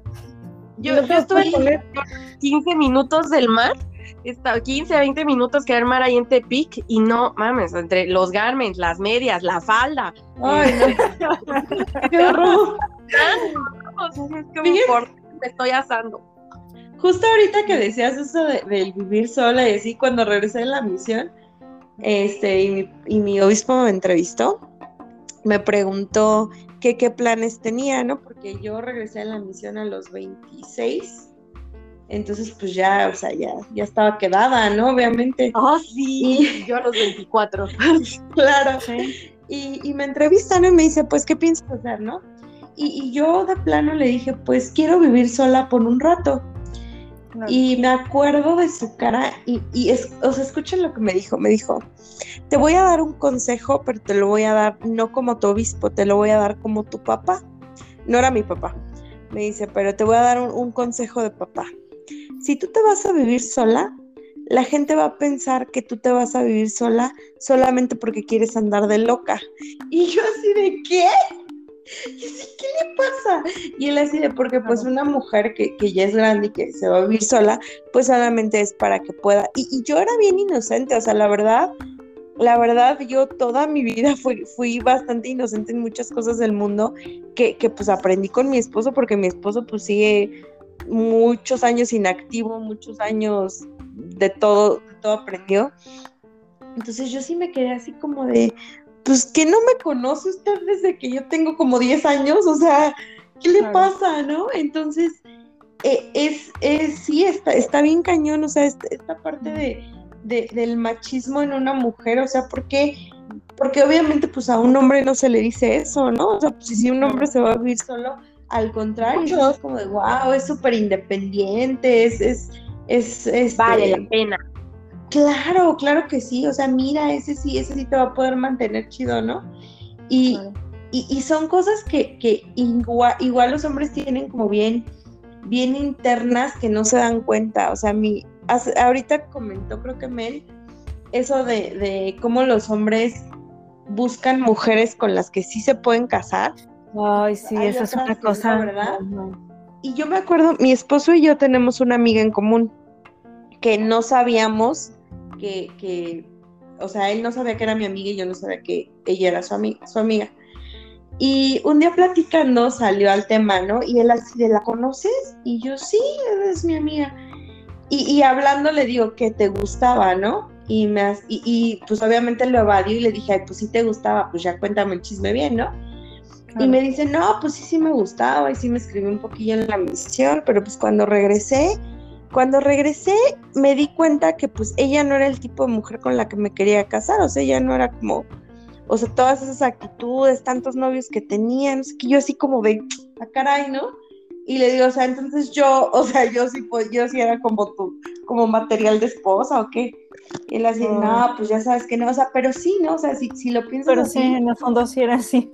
O sea, yo había tenido un solo novio, que también fue miembro de la iglesia, era de este ex misionero, los dos estuvimos en el Benemérito, este ex misionera, o sea, mi, familia, mis papás todavía juntos, este, en la iglesia, o sea, realmente era como, si era, si era cierto esto de, de pues, y, y, ya después, obviamente, pues cuando se alejó de la iglesia, que, que, no nos separamos, que continuamos juntos, pues fue cuando yo me di cuenta como de, bueno, o sea, no importa el por qué nos nos conocimos, el por qué nos casamos, lo importante es que pues realmente sí nos amamos, ¿no? Podemos, podemos hacer que esto funcione. Entonces, o sea, sí está, sí está muy cañón porque, porque la iglesia como mujer te pone en una situación en la que tienes que escoger lo que la iglesia te enseña a lo que tú quieres. Afortunadamente mis papás siempre, o sea, nos, nos alentaron a, a tener esta parte de una carrera, entonces, pues yo ya tenía mi carrera, yo, yo trabajo, yo, o sea, los dos aportamos a la casa, los dos limpiamos la casa, los dos realmente somos un equipo que está, y está padrísimo, ¿no? O sea, que no es, no es lo típico de, de vieja, ya llegué, vieja, ya me voy, ¿no? Eh, que, es, que es lo que pasa en la iglesia. O sea, es decir, yo me quedo en mi casa y te hago pan, pan casero diario, ¿no? Entonces, ajá. Sí, no, no, termina, perdón. Entonces, o sea, yo creo que, que, eso no solamente está cambiando con, con, con, nosotras ahorita que estamos aprendiendo, bueno, yo que estoy aprendiendo esto de la iglesia, sino que como sociedad, con este movimiento feminista, pues ya estamos como aprendiendo, ¿no? O sea, yo, e, el, el movimiento feminista también para mí ha sido como un factor grandísimo en el que yo me alejara de la iglesia. Y es algo que mi esposo también, lo fue. Claro, mi esposo también lo está aprendiendo. al principio yo sí decía, ay, estas viejas que rayan los monumentos, ¿no? Era de esas, era de esas y me da vergüenza, pero era de esas. Y mi esposo también, hasta que nació nuestra hija. Y los dos dijimos, es que, es que sí, o sea, quemamos, rompemos, rayamos lo que sea por ella. Y, y el, el, poder redes cubrir esto juntos, el poder cambiar esa doctrina que tenemos los dos juntos, la verdad es que ha sido lo mejor que, hemos podido hacer. Sí. Sí, ahorita que mencionaste el feminismo, para mí también fue, fue un factor muy, muy importante. Este, igual, bueno, yo lo descubrí por ahí como del 2015, te digo, ah, fue como de la mano. La verdad es lo pienso y digo, si quiero creer en alguna especie de divinidad, lo voy a que voy a pensar es que me estaba yendo para afuera. este, claro. Me estaba dando las herramientas para salir, pero para salir de verdad, ¿no? Este, y eso es tardado. Eh, eh, ese es un proceso, pero sí, o sea, el feminismo fue como, a ver, o sea, y hay como cuestionar así, ¿de verdad quieres esto? Digo, yo regresé y entré a la universidad y a mí me encantaba, ¿no? Este, pero me daba cuenta que no solo era la universidad, sino todo lo que implicaba, así como, yo no me veo, o sea, no me, y una parte mía era como, es que sí, es lo que sigue, y está bien, y te va a dar felicidad que ni te imaginas, y, por otro lado es como, ¿de verdad? O sea, de verdad, por, por mí, ¿no? O sea, yo puedo entender que haya quien sí lo, lo sienta, pero para mí era así como, eh, la verdad, no me pasa nada, así no, ¿eh? así como. Sí, no lo hagas, es una trampa. sí, pero es, es y yo lo digo así como, ok, entonces fue lo que me fue como empujando hacia afuera y me fue dando herramientas para decir, se van derechito a la verga y cantando, ¿no? sí, agarrados de la mano. Sí, agarrados de la mano y bien contentos, y no volteen. Este, no, sí, sí, este, sí fue, sí fue, tuvo mucho que ver eso y el empezarme a cuestionar esta parte y el notar, ¿no? Dónde estaban todos los pues de todos los puntos, de donde te agarran, de donde lo que te crees, lo que, lo que eres capaz de aceptar.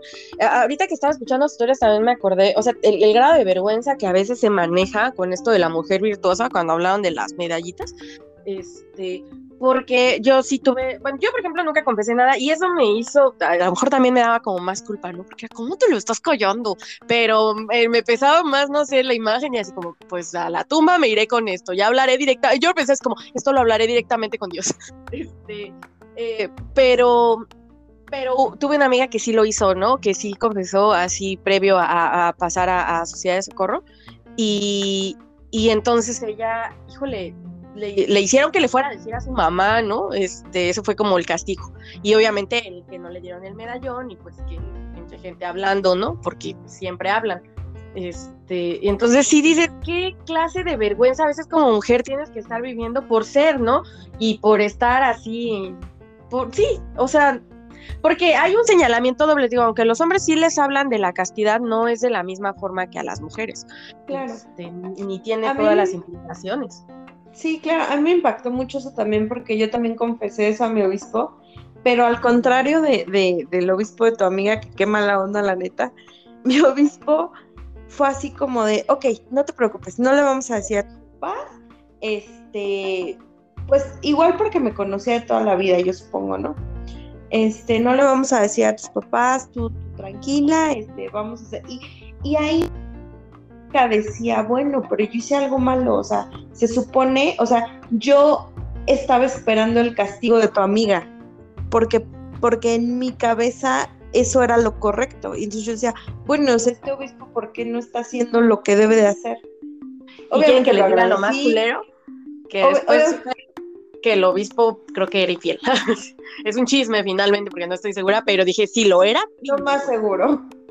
Yo también he conocido varios así, entonces.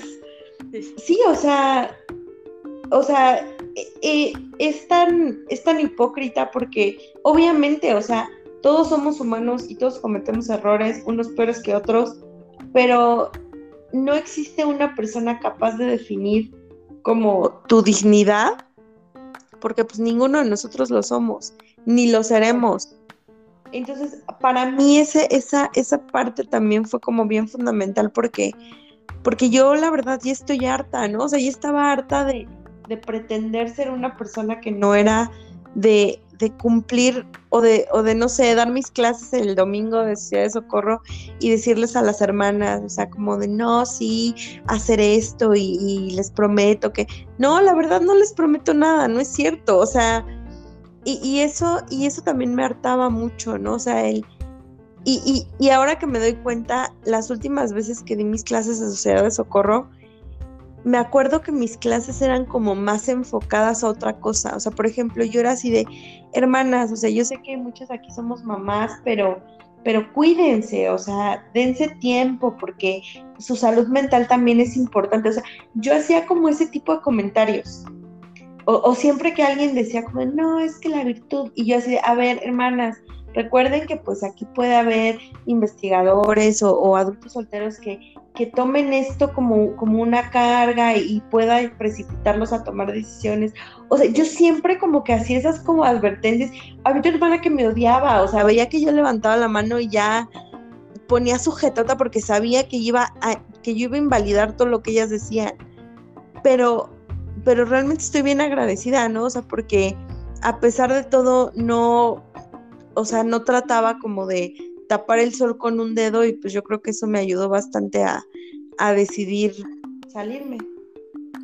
Claro, es que eso es importante. Yo creo que es el primer paso, ¿no? Cuando empiezas a, ver eso y por lo menos puedes reconocerlo y, ponerte, o sea, hay mucha gente que está ahí porque de verdad cree que, es la iglesia de Cristo y, entiende el cristianismo como esta parte de amar al prójimo y la chingada, ¿no? Que no solo lo enseña el cristianismo, pero bueno, eso cree, a veces es como en el mundo en el que vivimos pareciera que esa es la única opción, ¿no?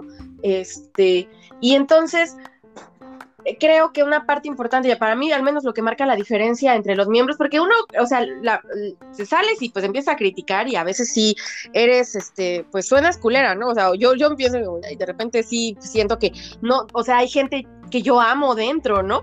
Este, y dices, pues es que no es que esté, una, una sabe distinguir entre quién de verdad tiene esta de, está, lo está intentando a su manera, ¿no? Porque al final sí la iglesia te enferma, o sea, es un, es un hecho que te termina enfermando, pero no todos nos enfermamos en el mismo aspecto, ni, ni todos lo, lo demostramos igual, habrá quienes así, a lo mejor sea nada más como algo leve, como las críticas, que finalmente es muy, es algo muy humano, ¿no? Este, pero el problema es que cuando entra, o sea, sí, bueno, que entra como una especie de mecanismo, no sé, el, esto, pero hay otros, y, los hemos visto, o sea, en los grupos, por ejemplo, de, de entre mormones y exmormones, que terminan mostrando lo más culero de la vida, así como personas, ¿no? Completamente desensibilizados, este, a un grado en que dices, oye, eso ya no está bien y sí es producto de la doctrina de la iglesia, aunque les encante decir que no, este, es como, pues, ¿dónde más escucharon esas cosas? O sea, doctrina mormona, doctrina del evangelio,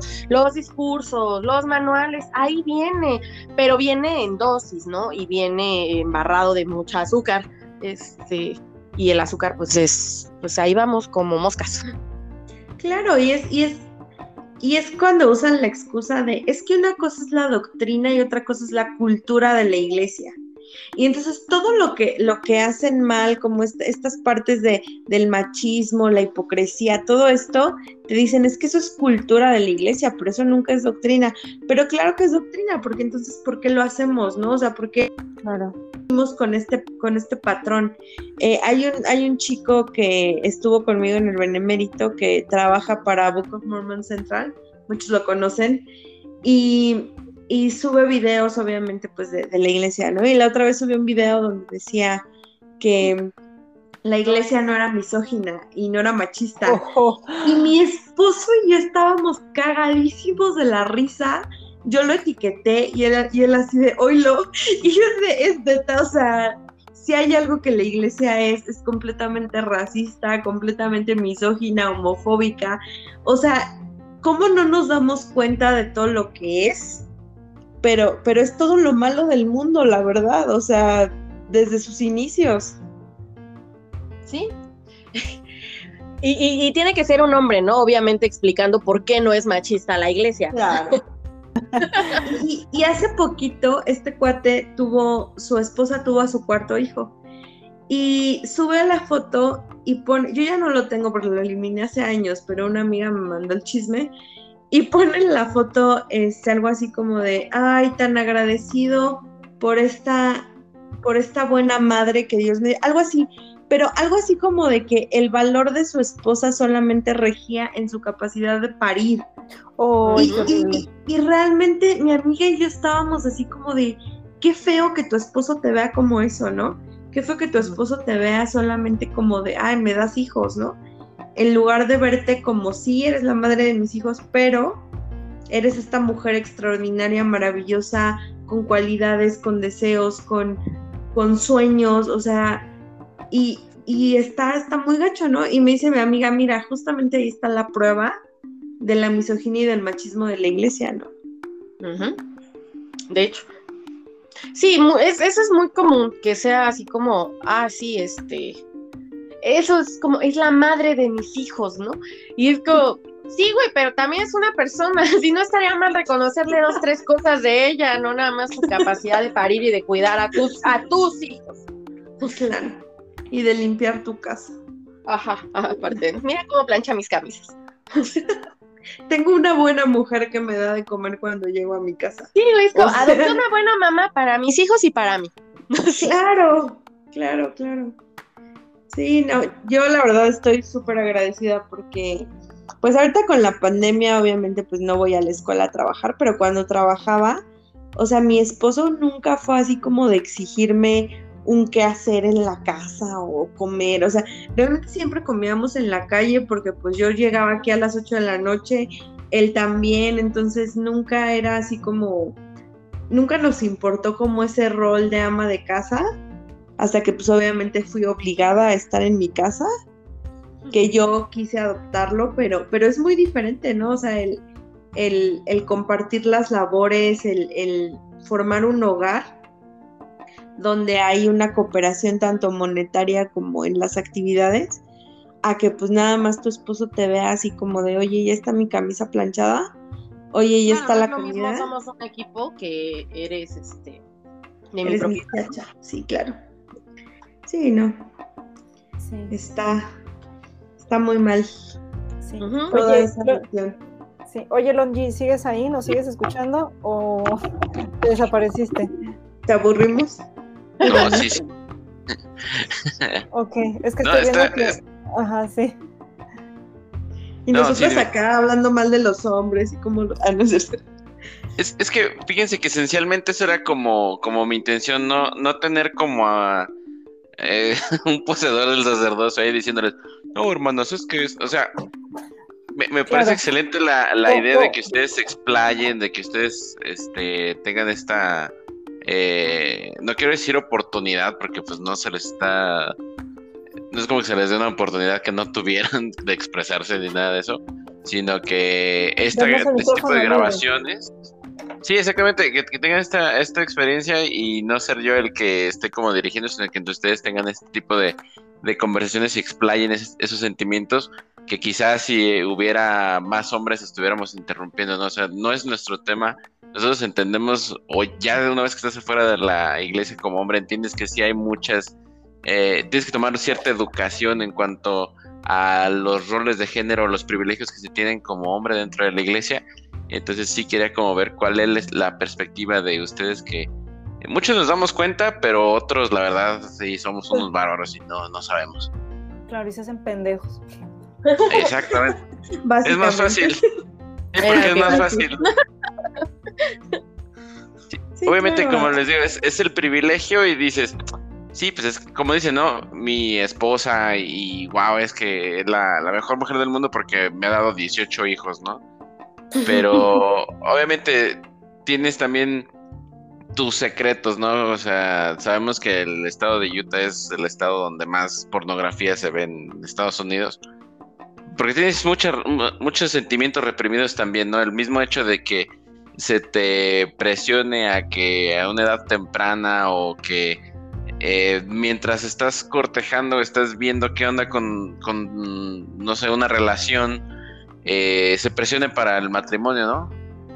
Eh, entonces buscas otro tipo de, prácticas que liberen cierta tensión sexual que no puedes tener debido a que pues tienes que cumplir con la ley de castidad y estas cosas, ¿no? Entonces, ¿cuánta gente no conocemos dentro y fuera de la iglesia que por el hecho de estar obligados o estar comprometidos a casarse, terminan haciendo cosas que están en contra de las mismas reglas de la iglesia, pero que si no existieran esas reglas quizás tuvieran una vida más feliz y, y lo que comentaban, ¿no? La culpa, la, ese, ese tipo de reprehensión que, que tienen.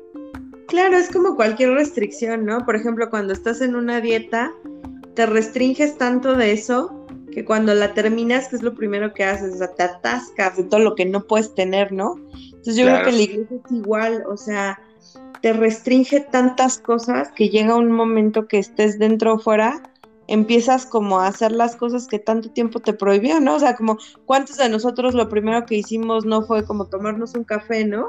Y fue así como la cosa más liberadora, más rebelde, más, al menos en mi caso, ¿no? Porque pues ya saben, mi burbuja creciendo.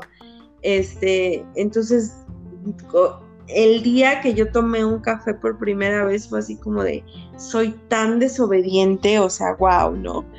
Entonces sí, sí es este Sí, es como este, este cuento de la restricción.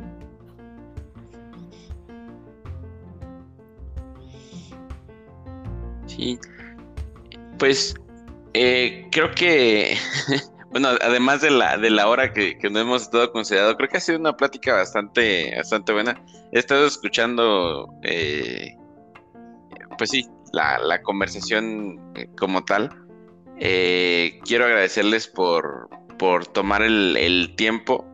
Eh, sé que también a ustedes les, les, sirve de cierta manera para liberar algún tipo de, estrés, ¿no? Que, puede causarnos a todos.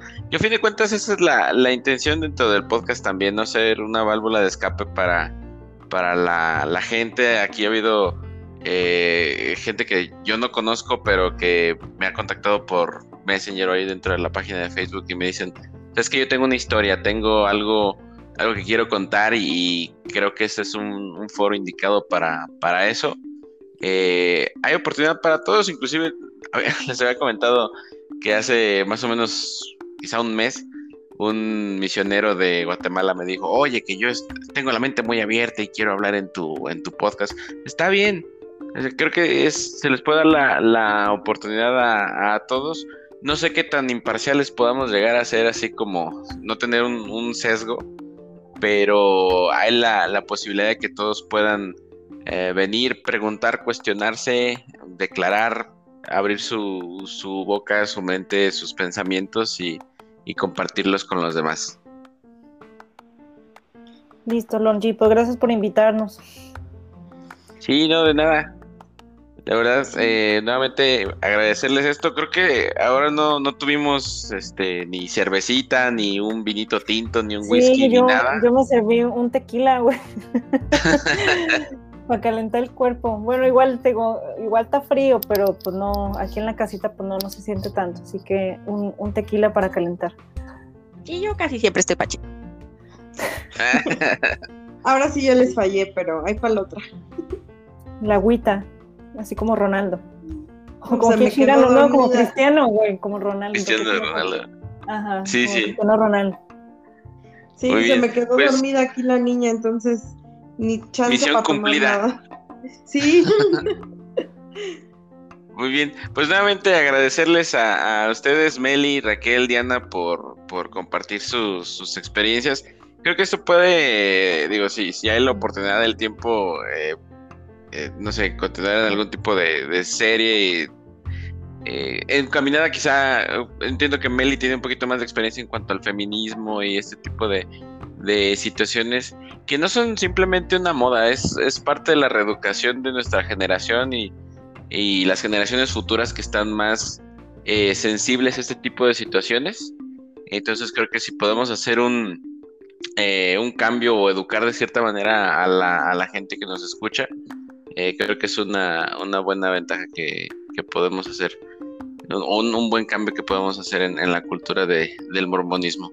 Sí, y pues eh, nuevamente gracias a todas las personas que, nos escuchan, que nos dejan sus comentarios. Y pues nada, que pasen buenas noches y salud. Sí, salud. Buenas noches, chicas. Sí. Gracias. con ustedes. Me gustó platicar con ustedes. Igualmente, bye bye. Chao. Bye. Bye.